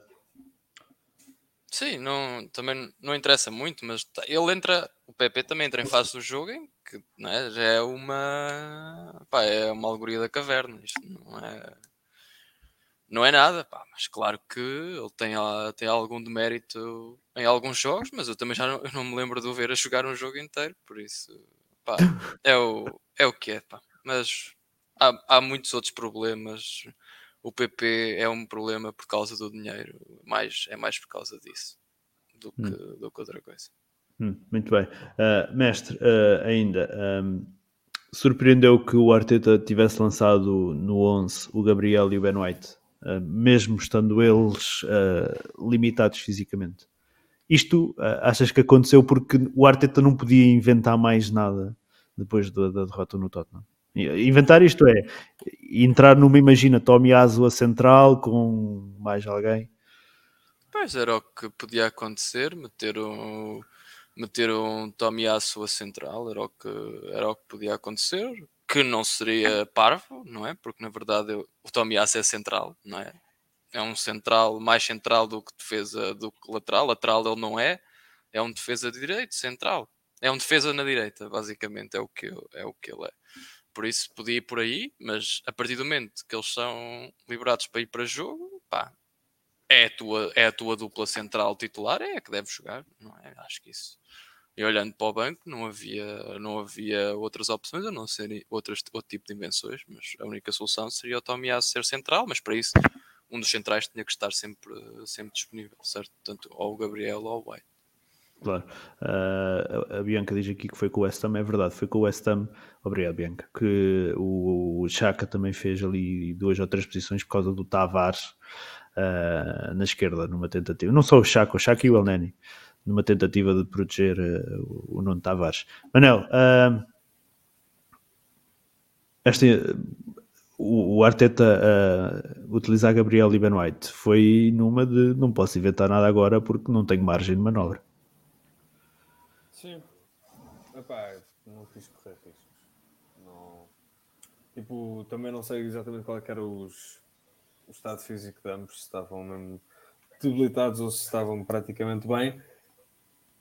Mas tipo, pá, eu acho que a intenção está certa. Tipo, isto para mim era uma. Tipo, eram duas finais que tínhamos. Tipo, quase, se quisermos até, tipo, por exemplo, tínhamos a final da Liga Europa agora nesta semana e para a semana estamos a a final de Champions. Eram duas finais. Tipo, não tinha nada a ver com três pontos, ou com um ponto, ou com zero, ou com golos marcados ou golos sofridos. Era tipo, pá, vitória final, ponto final, parágrafo. Não, pá, não, há outra, não há outra forma de poder encarar estes dois jogos que tínhamos pela frente.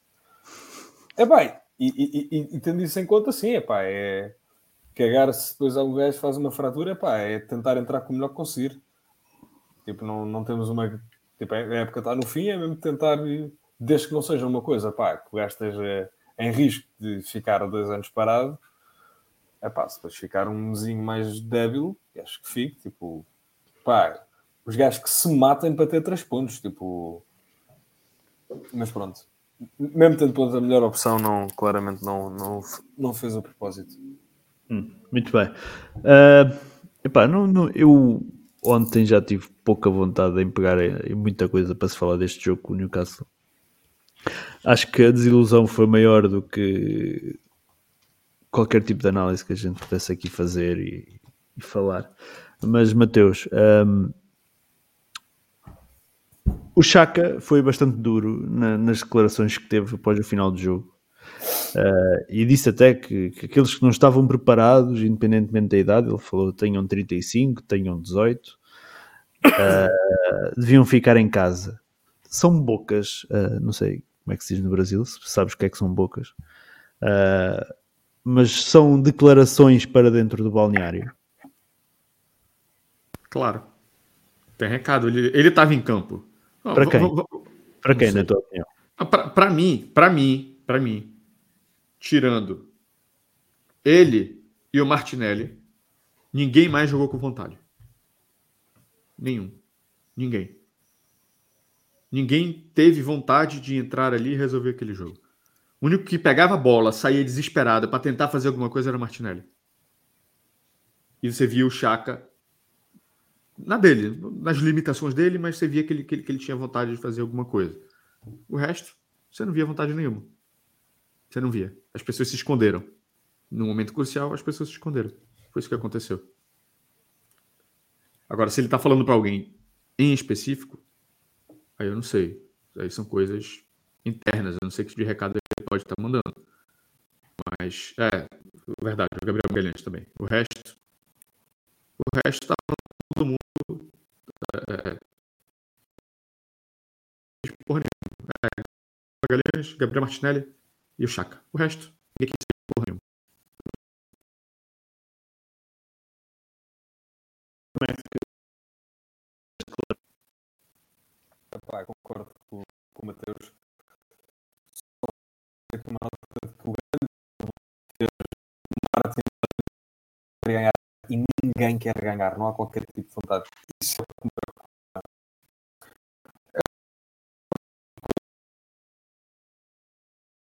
Não sei se é alguém naquele caso de pá, isto é para quem, para quem não quer a Arsenal, tipo, pronto, neste caso tirando o próprio Chaka, Martinelli, se calhar não os jogadores do Arsenal têm que ouvir isso e tipo, poder, poder ser dirigido a eles, para mim. Hum. Muito bem, mestre. Um, concordas com o Chaka quando ele diz que a idade não deve ser um, digamos assim, um fator discriminatório naquilo que tem que ser a, a abordagem em campo, independentemente da idade que tenhas quando entras, uh, é para vencer. Não, se, não estás, se não estás capacitado, fica em casa. Sim, isso faz, faz sentido. E, pá, e achas que o Chaka, desculpa, achas que o Chaka é a melhor pessoa para falar isso?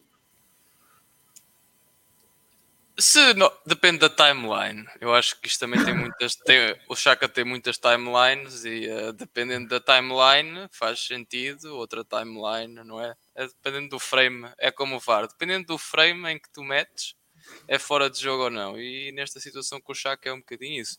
Eu acho que em termos de atitude, em termos de atitude de entrega no campo, eu acho que o Chaka foi sempre um jogador que ah, isso nós não podemos dizer. Às vezes o problema dele era até estar a tentar fazer as coisas demasiado rápido, ou, não é? Entrar um bocadinho à maluca, mas eu acho que nunca foi aquela, nunca foi uma situação de ele não querer jogar, não é? Porque ele até muitas vezes fazia posições da treta, não é? De lateral esquerdo, de central, não era? Sempre, ao fim e ao cabo, ele é sempre o sacrificado.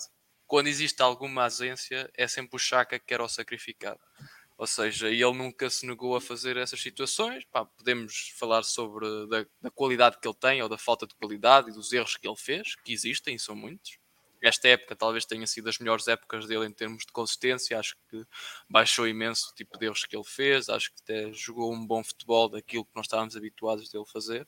Melhor seja, temporada que lembras de ver dele a fazer no Arsenal? Sim, sim, pode ter aqui algum bias por ser a mais recente, mas penso que hum. terá sido a melhor temporada em termos de consistência e aquilo que ele era pior que era em termos de erros diretos, acho que baixou, acho que baixou imenso em ser aquele penal, aquele penalti do Bernardo Silva, que também é um bocado também muito, muito duvidoso, acho que ele melhorou, melhorou imenso.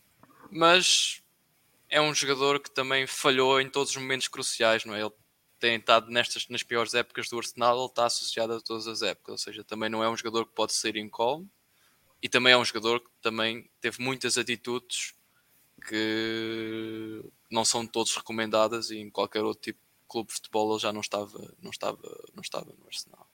Mas em termos daquilo que ele disse, é absolutamente e a pura verdade, concordo perfeitamente, e é, como o Manel disse, é aplicável a todos os jogadores do Arsenal, inclusive ele também não é só não é só os outros. Acho que eu insiro todos os jogadores neste neste dot porque eles são uma equipa e acho que como equipa escondem-se uns dos outros. E não são hum. capazes e quando tu estás numa equipa tens de ser é como tens os teus amigos e como, quando alguém está tá a ter uma má performance tens de dizer ao oh, amigo estás a ter uma má performance e por causa de ti isto não está a correr bem para mim por isso só tu começas a trabalhar ou metes a cabeça no jogo, ou, ou então vamos ter problemas, e é isso que, que, falta a estes jogadores, é a accountability não só por aquilo que eles são, mas uns com os outros, acho que falta, falta muito isso. Quando está tudo bem, são todos os melhores amigos, quando está tudo mal, ninguém é capaz de, de, pegar e dizer uma ou outra, pá, estás a fazer isto mal, como é que é? Mete a cabeça no jogo e vê se acordas. Não, não existe isso.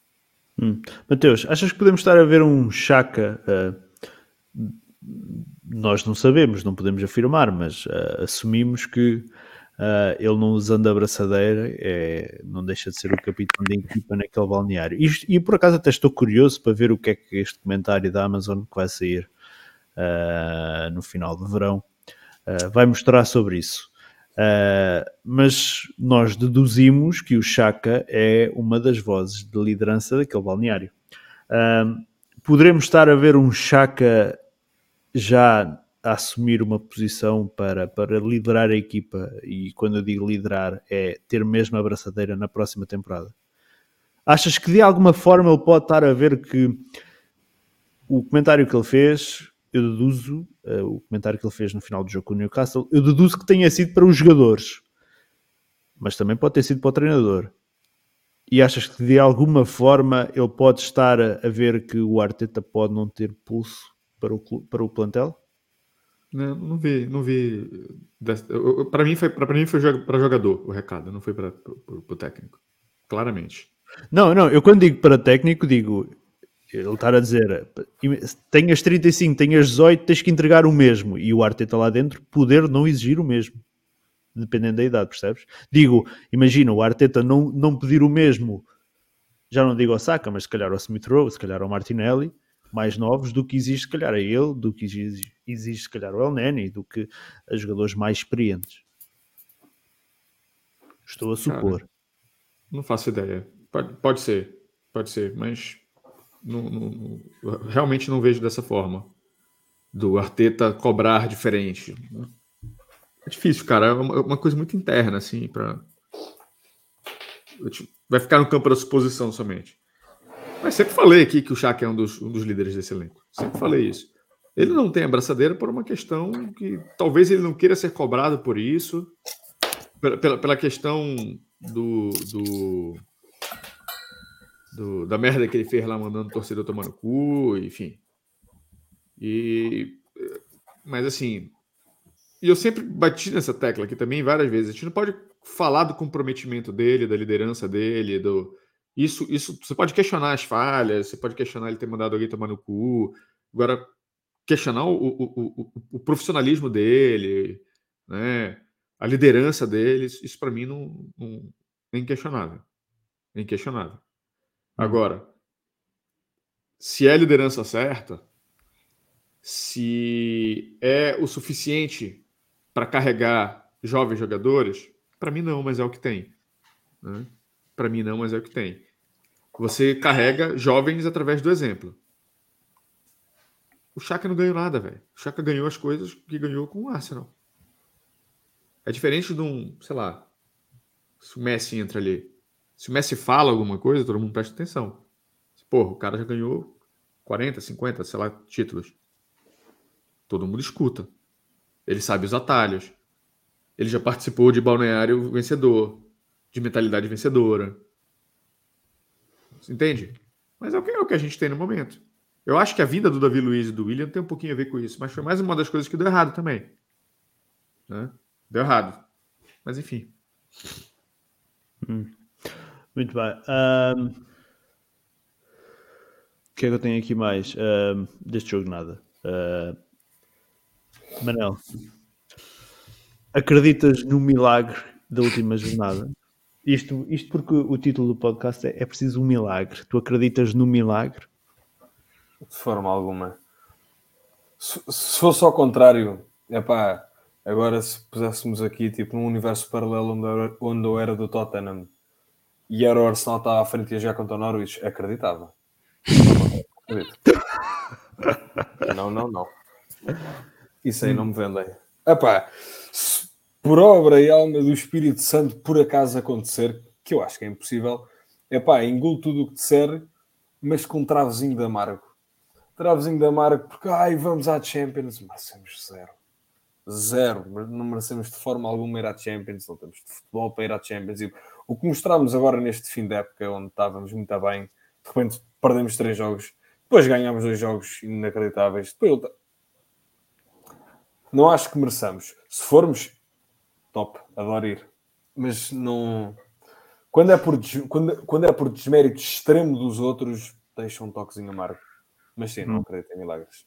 Uh, o... Acho que foi o Arteta que, que, falou, ou alguém falou, que a renovação de contrato do Arteta, e nós falámos disso aqui a semana passada, que ia dar alento à equipa. Onde é que está esse alento? Como está bem isso.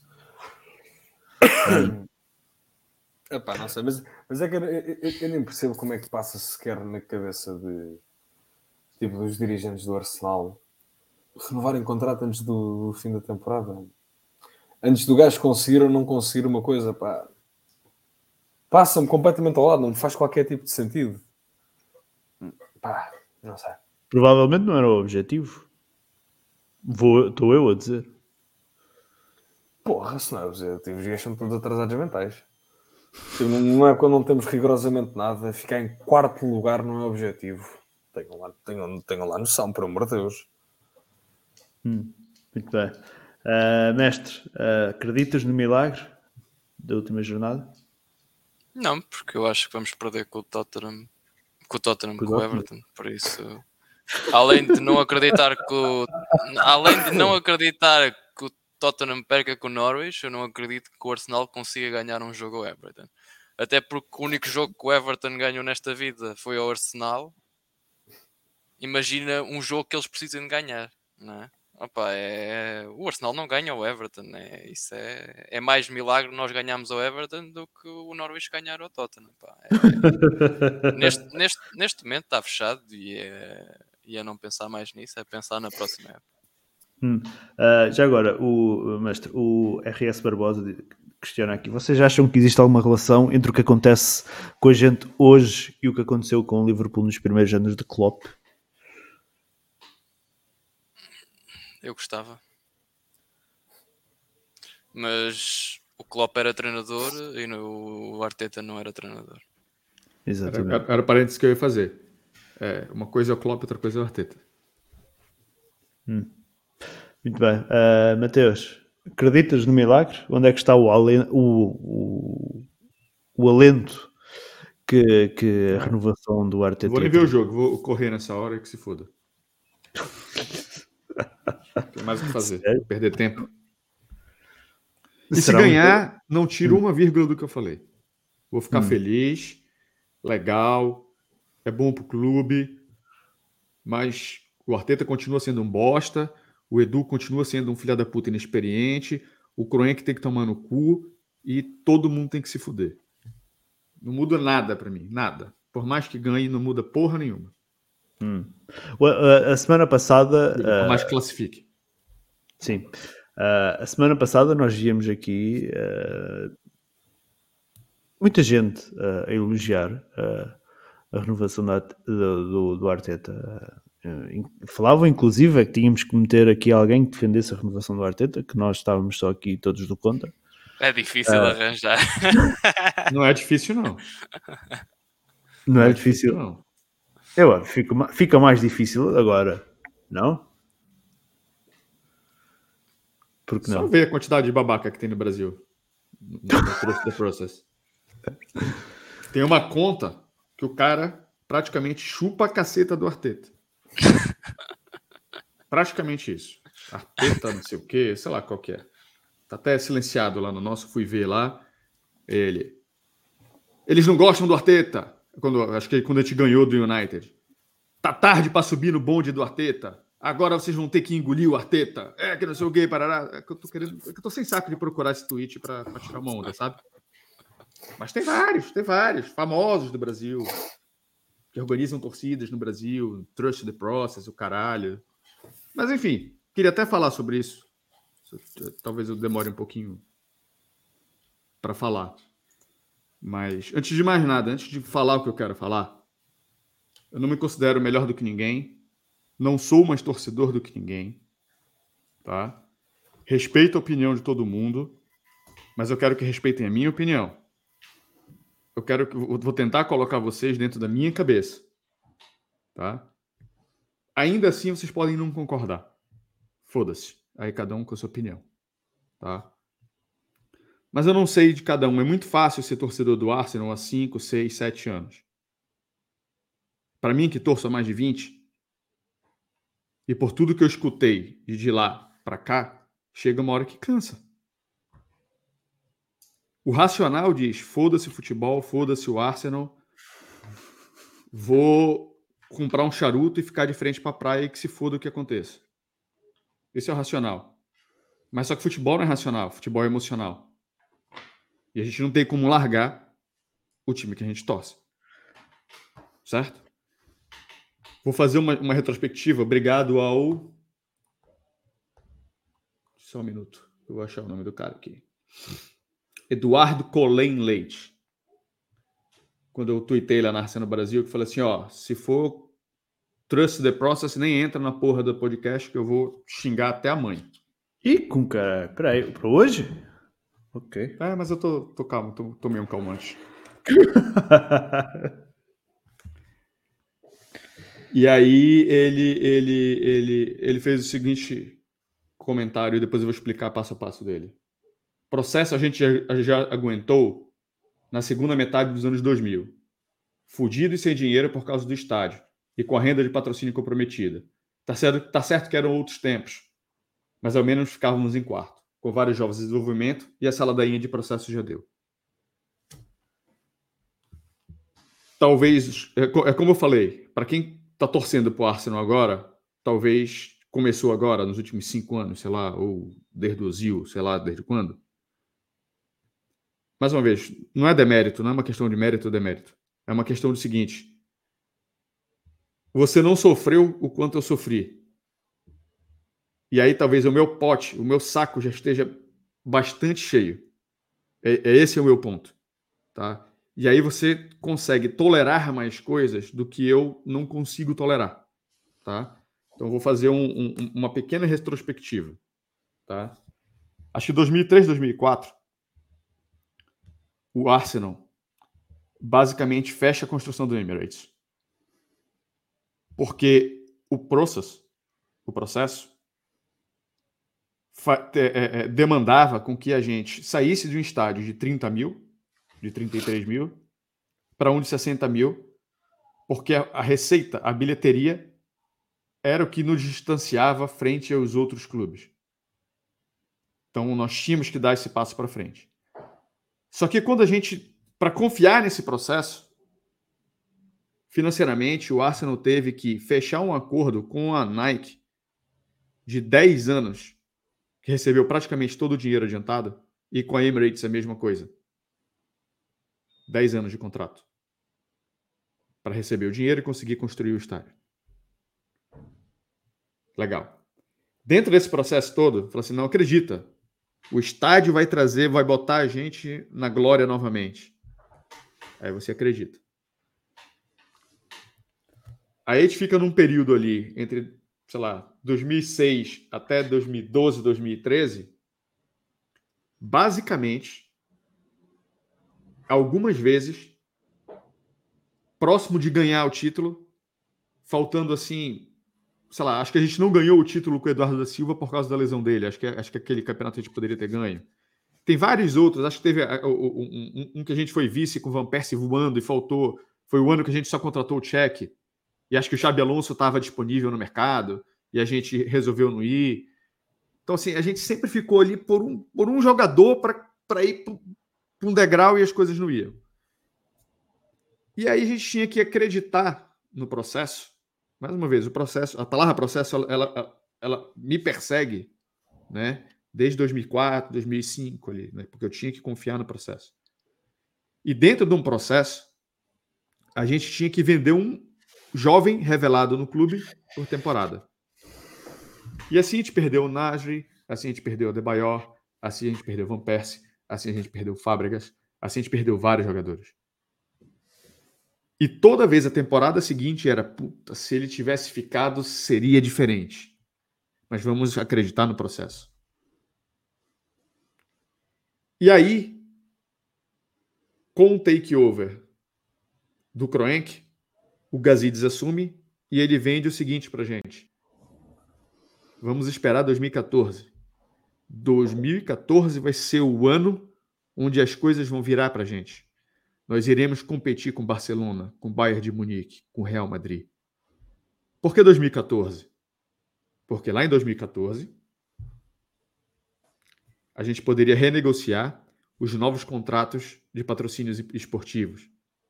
Lembra dos 10 anos da Nike? Ele acabaria lá em 2013, 2014. O que aconteceria com isso? A gente tinha toda a temporada frente os rivais 30 milhões de libras a menos só do material esportivo. Isso nem estou levando em consideração ao, ao, United que conseguia arrecadar 45, 50, 60 milhões. Estou falando com relação à média da Premier League. Tá? E aí a gente tinha que confiar nesse processo. Tudo bem, chegou o Alex, chegou o Ozil, tá? mas as coisas não, não, não, não evoluíram. A gente não competiu contra Bayern de Munique, contra Barcelona, contra Real Madrid. Né? E aí o Wenger sai. O Wenger sai, aí eu tenho que confiar no processo novamente. Porque quem vai liderar o processo agora é o Emery. O Emery, coitado. Enfim. Teve seus problemas, etc. Mas acho que o problema não é o Emery, né? Acho que está todo mundo Todo mundo concorda, né? Acho que ganhou uma, ganhou uma Europa League, chegou na, na, na semifinal da Champions League. Acho que o problema não é o Emery, correto? Tem alguma coisa com a gente, porque para onde o Emery vai, ele é bem sucedido. Né? Talvez não com o PSG, porque ele foi até bem no PSG, mas é que o nível de exigência era ganhar a Champions League. Tá? Aí vem o Arteta. Aí desmonta tudo porque ele não queria aquela porra daquele elenco que não foi montado por ele. Ele precisa de um elenco novo. Aí o Edu vem e fala: confia no processo que esse time aí para 2024, 2025. Caralho, eu vou ficar esperando 20 anos. Vai tomar no cu, Edu, Arteta, Kroenke, a mãe do Edu, a filha do Edu, o filho do Edu, a mulher do Edu e todo mundo da família do caralho do Edu. Ora vai se fuder. Ganhando o que ele ganha é muito fácil pedir paciência pros outros. Eu sou torcedor, caralho. Eu quero ver essa porra desse time ganhar. E desculpa, já falei do Arteta. Eu acho que o time evoluiu. Eu acho que a gente conseguiu é, encontrar um padrão de jogo, tá? Mas eu também acho, e já apontei as responsabilidades do Arteta aqui em ter mandado gente embora e não ter conseguido entregar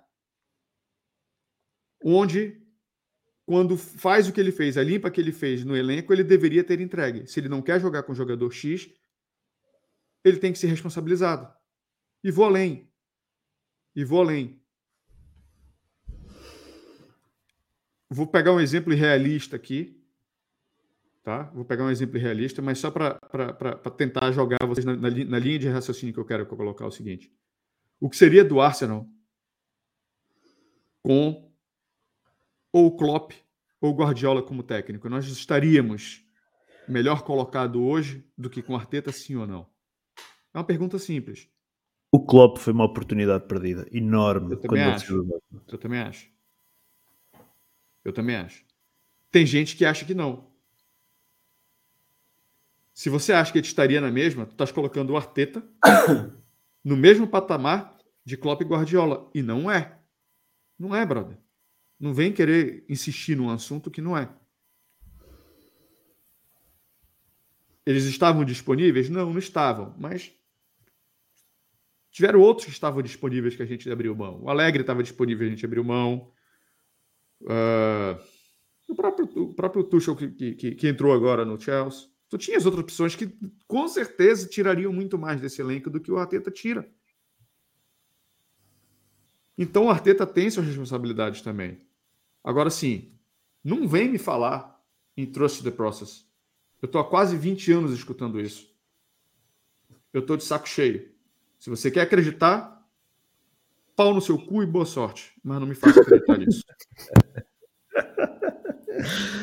Epá, uh, antes de passar a, palavra final ao Manel e ao mestre, um, você, o mestre e o Manel não estavam cá no último podcast, eh, era eu, o Mateus e o Valdemar, cá estávamos. Um, e eu então eu vou lançar o desafio a quem quiser. Uh, podem mandar um e-mail arsenalportugal.com e eu aí quero ver, quero ver quem é que se vai atravessar. Até vou meter aqui a, a passar em rodapé para não haver dúvidas. Um, eu quero ver quem é que se vai atravessar, porque a semana passada estavam a dizer que. Um, este o e-mail. Estavam a dizer que nós tínhamos que arranjar alguém uh, que defendesse o Arteta, que nós éramos todos anti-Arteta, todos contra a renovação do Arteta. Uh, havia muita gente no chat uh, a referir isso. Então, chamas o Vargas? O Vargas? O Vargas matou a Arteta. Portanto, um, fica, aqui, fica aqui o desafio. Para quem acha que o Arteta continua a situação, para quem acha que o Arteta, que a renovação do Arteta foi boa, uh, para quem acha que o Arteta, que, que, para quem acha que o, que o process, o tal trust the process existe, pá, está aí o nosso e-mail, enviem-nos um e-mail e venham aqui falar connosco, discutir connosco. Porque é que acham que o Arteta é a opção, de forma aberta, é, é aquilo que eu digo, toda a gente, eu, se há coisa que eu, que eu, tento fazer aqui é dar a, dar a voz a toda a gente, independentemente da, da opinião de cada um, sempre na base do respeito, obviamente, com cada um, mas um, acho que toda a gente tem direito à sua opinião. E de uma forma aberta, quem quiser vir aqui explicar porque é que devemos confiar em Arteta para a próxima temporada, ou até 2025, que foi quando o contrato foi renovado. O que é que o Arteta ainda tem para dar ao Arsenal? Uh, porque é que o Arteta, uh, porque é que acham que Arteta faria, faz a mesma coisa do que se tivesse cá um Klopp ou um Guardiola? Cheguem-se à frente, está aí o e-mail, mandem um e-mail e estão convidados a virem cá a falar connosco, discutir connosco, sempre de forma aberta. E uh, para tentarmos perceber de que forma o Arteta pode ser positivo para o Arsenal. Já não digo esta época, porque esta época está uh, quase perdida, uh, se considerarmos que o top 4 seria o objetivo, mas pode ser ainda positivo para o Arsenal uh, no futuro. Manel, para terminar, queres dizer alguma coisa? Só, Flávio, Augusto, desculpa os palavrões, mas não aguentei. ah pá, não. Quer dizer, sim, uma palavra de compaixão para com os porque sou fã de, pá, não sei quando é que comecei a ver jogos do Arsenal, mas o Leicester foi campeão o quê? 2015? Uh, 16? 15, 16, pronto. Foi mais ou menos pouco antes dessa época que comecei a ver jogos a brincar, depois a partir começou a ser. É pá, já estou mesmo pelos cabelos, tipo, eu já estou. Isto está-me a sugar a alegria e vida cá em mim, portanto não. É pá, uma palavra de compaixão, amiga, é tudo o que eu tenho a dar neste momento. Tu, tu perdeste o que ainda o que melhor teve o Arsenal para nos oferecer, que foi invencíveis. Tu, né? tu só levaste porrada, basicamente. Oh, oh amigo, se, se perdeste foi o Nasri, se não imaginas. Um Nasri contra o Porto. Tenho Almeni, tenho Almeni. Está bem. Estás a falar do 5-0 ou do 4-0? O Nasri contra o Porto ali a fintar 5 gajos e a meter a bola na baliza. Está bem. Tá. Mestre, uh, queres concluir? Não é servido com o Nani. Mestre, queres concluir de alguma forma? Pá, uh... ah, em relação àquilo que eu tenho a dizer do Arteta, é, é um bocado tu olhares para aquilo que o Wenger fazia e vamos olhar, até podemos olhar para as grandes equipas fazem. Tu vês o Real Madrid tem um, dois jovens no plantel, não é? Neste caso aí o Vinícius e pouco mais. Tens o Rodrigo a entrar a espaços, faz até boas exibições quando entra, tem muita qualidade, mu muito mais qualidade, se calhar, do que todos os nossos gajos do nosso plantel. E joga, joga 1 minutos e nos jogos e, e entra ali e faz 20 minutos por jogo no, no Real Madrid. Olhas para o Liverpool, tens um, dois jovens a entrar de vez em quando Pá, de resto tens aí jogadores que têm é, ali dos 25 para cima. Olhas para o Chelsea também jogadores muito experientes. Tem um, dois jovens, neste momento até não tem nenhum. Tem o Kai Havertz, que apesar de já ter muita experiência, é um jogador jovem. Olhas para o City. Sim, mas são jogadores que chegaram a rodar em campeonatos, não é? São jogadores que já têm, têm, São jogadores com rotação a fazer 30 jogos, a fazer muitos jogos já em alguns em equipas mais fracas, não é? Olhas para aquilo que é o Manchester City e tens um jovem que é o Phil Foden. Correto. E o Gabriel Jesus, que era, que era também pode ser considerado, já não é, mas no início também fez muito, fez muito. Gabriel Jesus já está aqui, há uns 6 anos.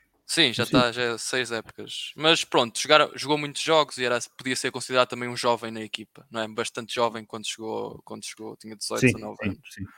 Ah, mas as equipas de topo não têm cinco, metade da equipa com gajos que não têm experiência nenhuma ou que não, por muito bons que eles sejam. Ou tu és um Mbappé em todas as posições, não é?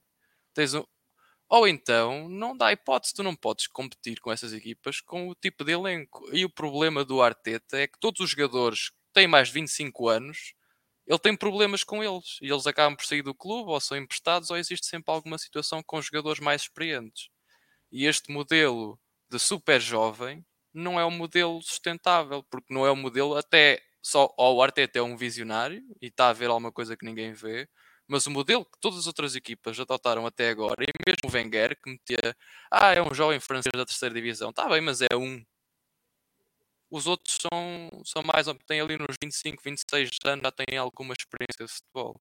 E o modelo do Arteta é um modelo que é pouco sustentável, porque estes tipos de jogadores, a média dos jogadores ficarem no clube é muito pequena. Por isso, a capacidade de tu conseguir ter este núcleo muito grande a jogar num clube durante muitos anos é muito difícil, os jogadores vão-se embora.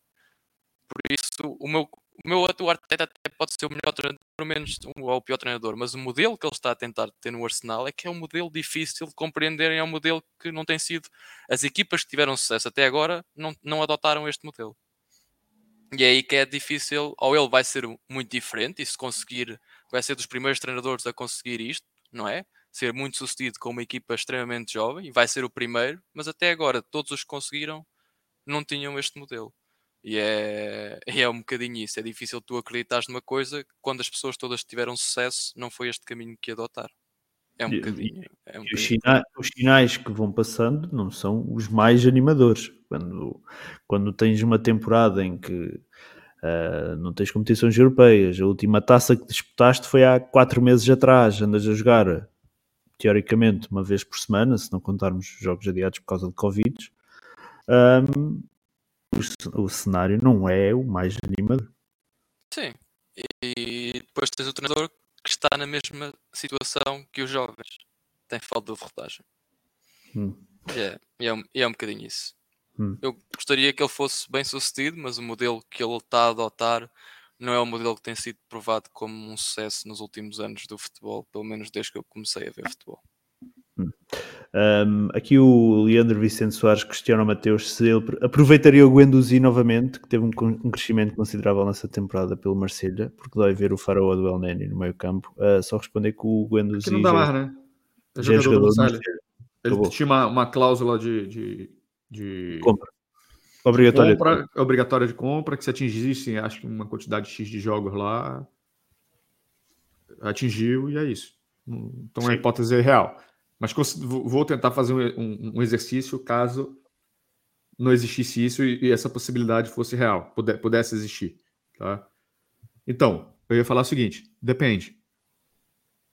Não vai contratar ninguém para o meio de campo? Traz o Guendouzi. Traz o Guendouzi. Traz o Guendouzi, traz o Torreira. Tá? Então, assim, se, é, se a gente está reclamando de experiência, acho que não é muito coerente da nossa parte a gente ficar procurando jogadores né, muito jovens, como é o caso do, do, do, do, do Guendouzi, tá? Mas é, é, tudo depende de quem a gente vai trazer na janela. Era, era, é, é, meu ponto é a partir disso aí. Se não vier ninguém, cara, melhor do que nada. Pode hum. ajudar. Né? Atenção que, um, deixem-me só... Uh referir aqui uma coisa rápida. Nós falamos da experiência do plantel e o mestre ainda agora esteve a dizer que o, o Arteta ou é um visionário ou está num projeto que provavelmente pode não dar nada uh, por causa da, da juventude. O que é que a gente já conhece? E nós, lá está, epá, só dar esta chega para fechar o podcast porque vem o verão, vai terminar a temporada, vamos poder falar do mercado. Um, mas o que é que nós já sabemos do que é que vai chegar para, para a próxima temporada? Sabemos que vai chegar um guarda-redes que é o Matt Turner, dos Estados Unidos.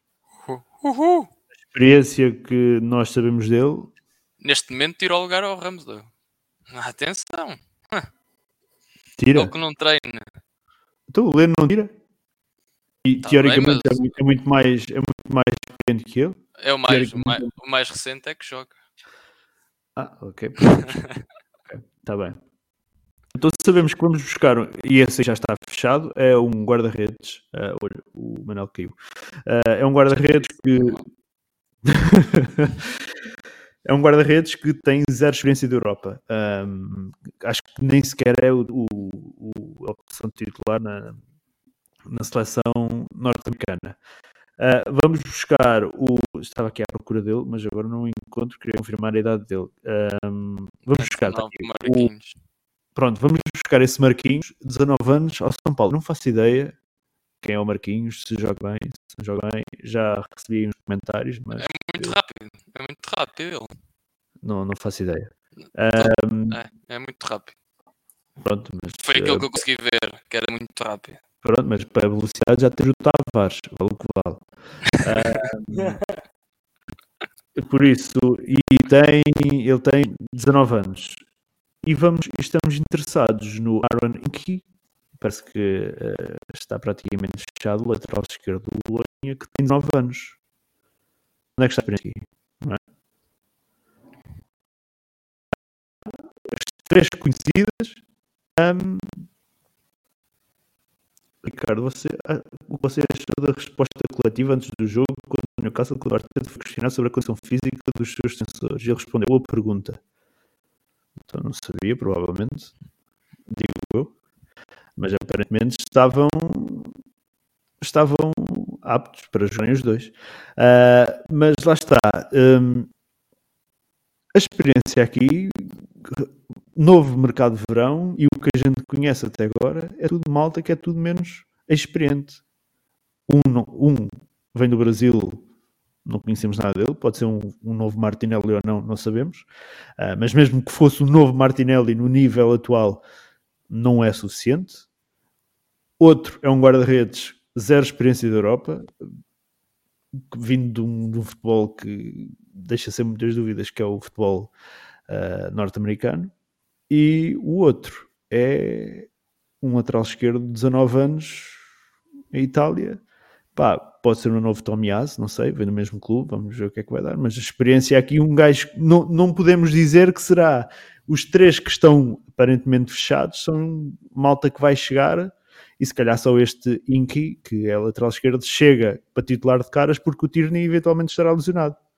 De resto, se calhar mais nenhum chega para ser titular. Para melhorar o nível atual da equipa, não é? Uh, e assim vão três contratações. E atenção, três contratações. Ah, não, o, eu ia dizer o Inky, mas o Inky não conta. Naquelas seis possíveis que nós temos para realizar apenas fora do Reino Unido. Uh, as coisas vão acontecer. Com o Marquinhos, o Marquinhos é uma oportunidade de negócio, nem conta com ele. Tá?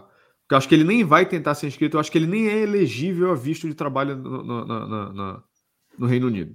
Então é uma oportunidade de negócio. É um garoto de 19 anos que se recusou a renovar com São Paulo, que é uma promessa e que a gente botou 3 milhões. Que se a gente conseguir um visto de trabalho para ele, ele jogar 10 jogos na temporada, ele já vale 15.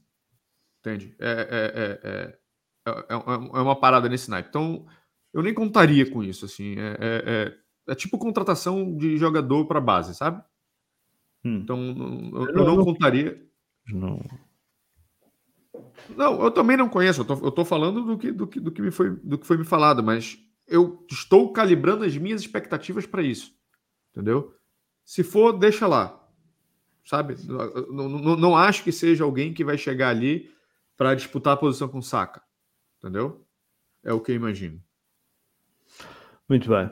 Pronto. Mas acho, eu, eu, acho que esse exercício de, de, contratação acho que é melhor ficar para depois, sabe? Esperar as coisas clarearem. É. Claro que sim, claro que sim. Isto foi só uma chega àquilo que se fala atualmente, uh, mas vamos ter uh, muito para falar. Pronto, vamos fechar o podcast, já vão quase duas horas de emissão.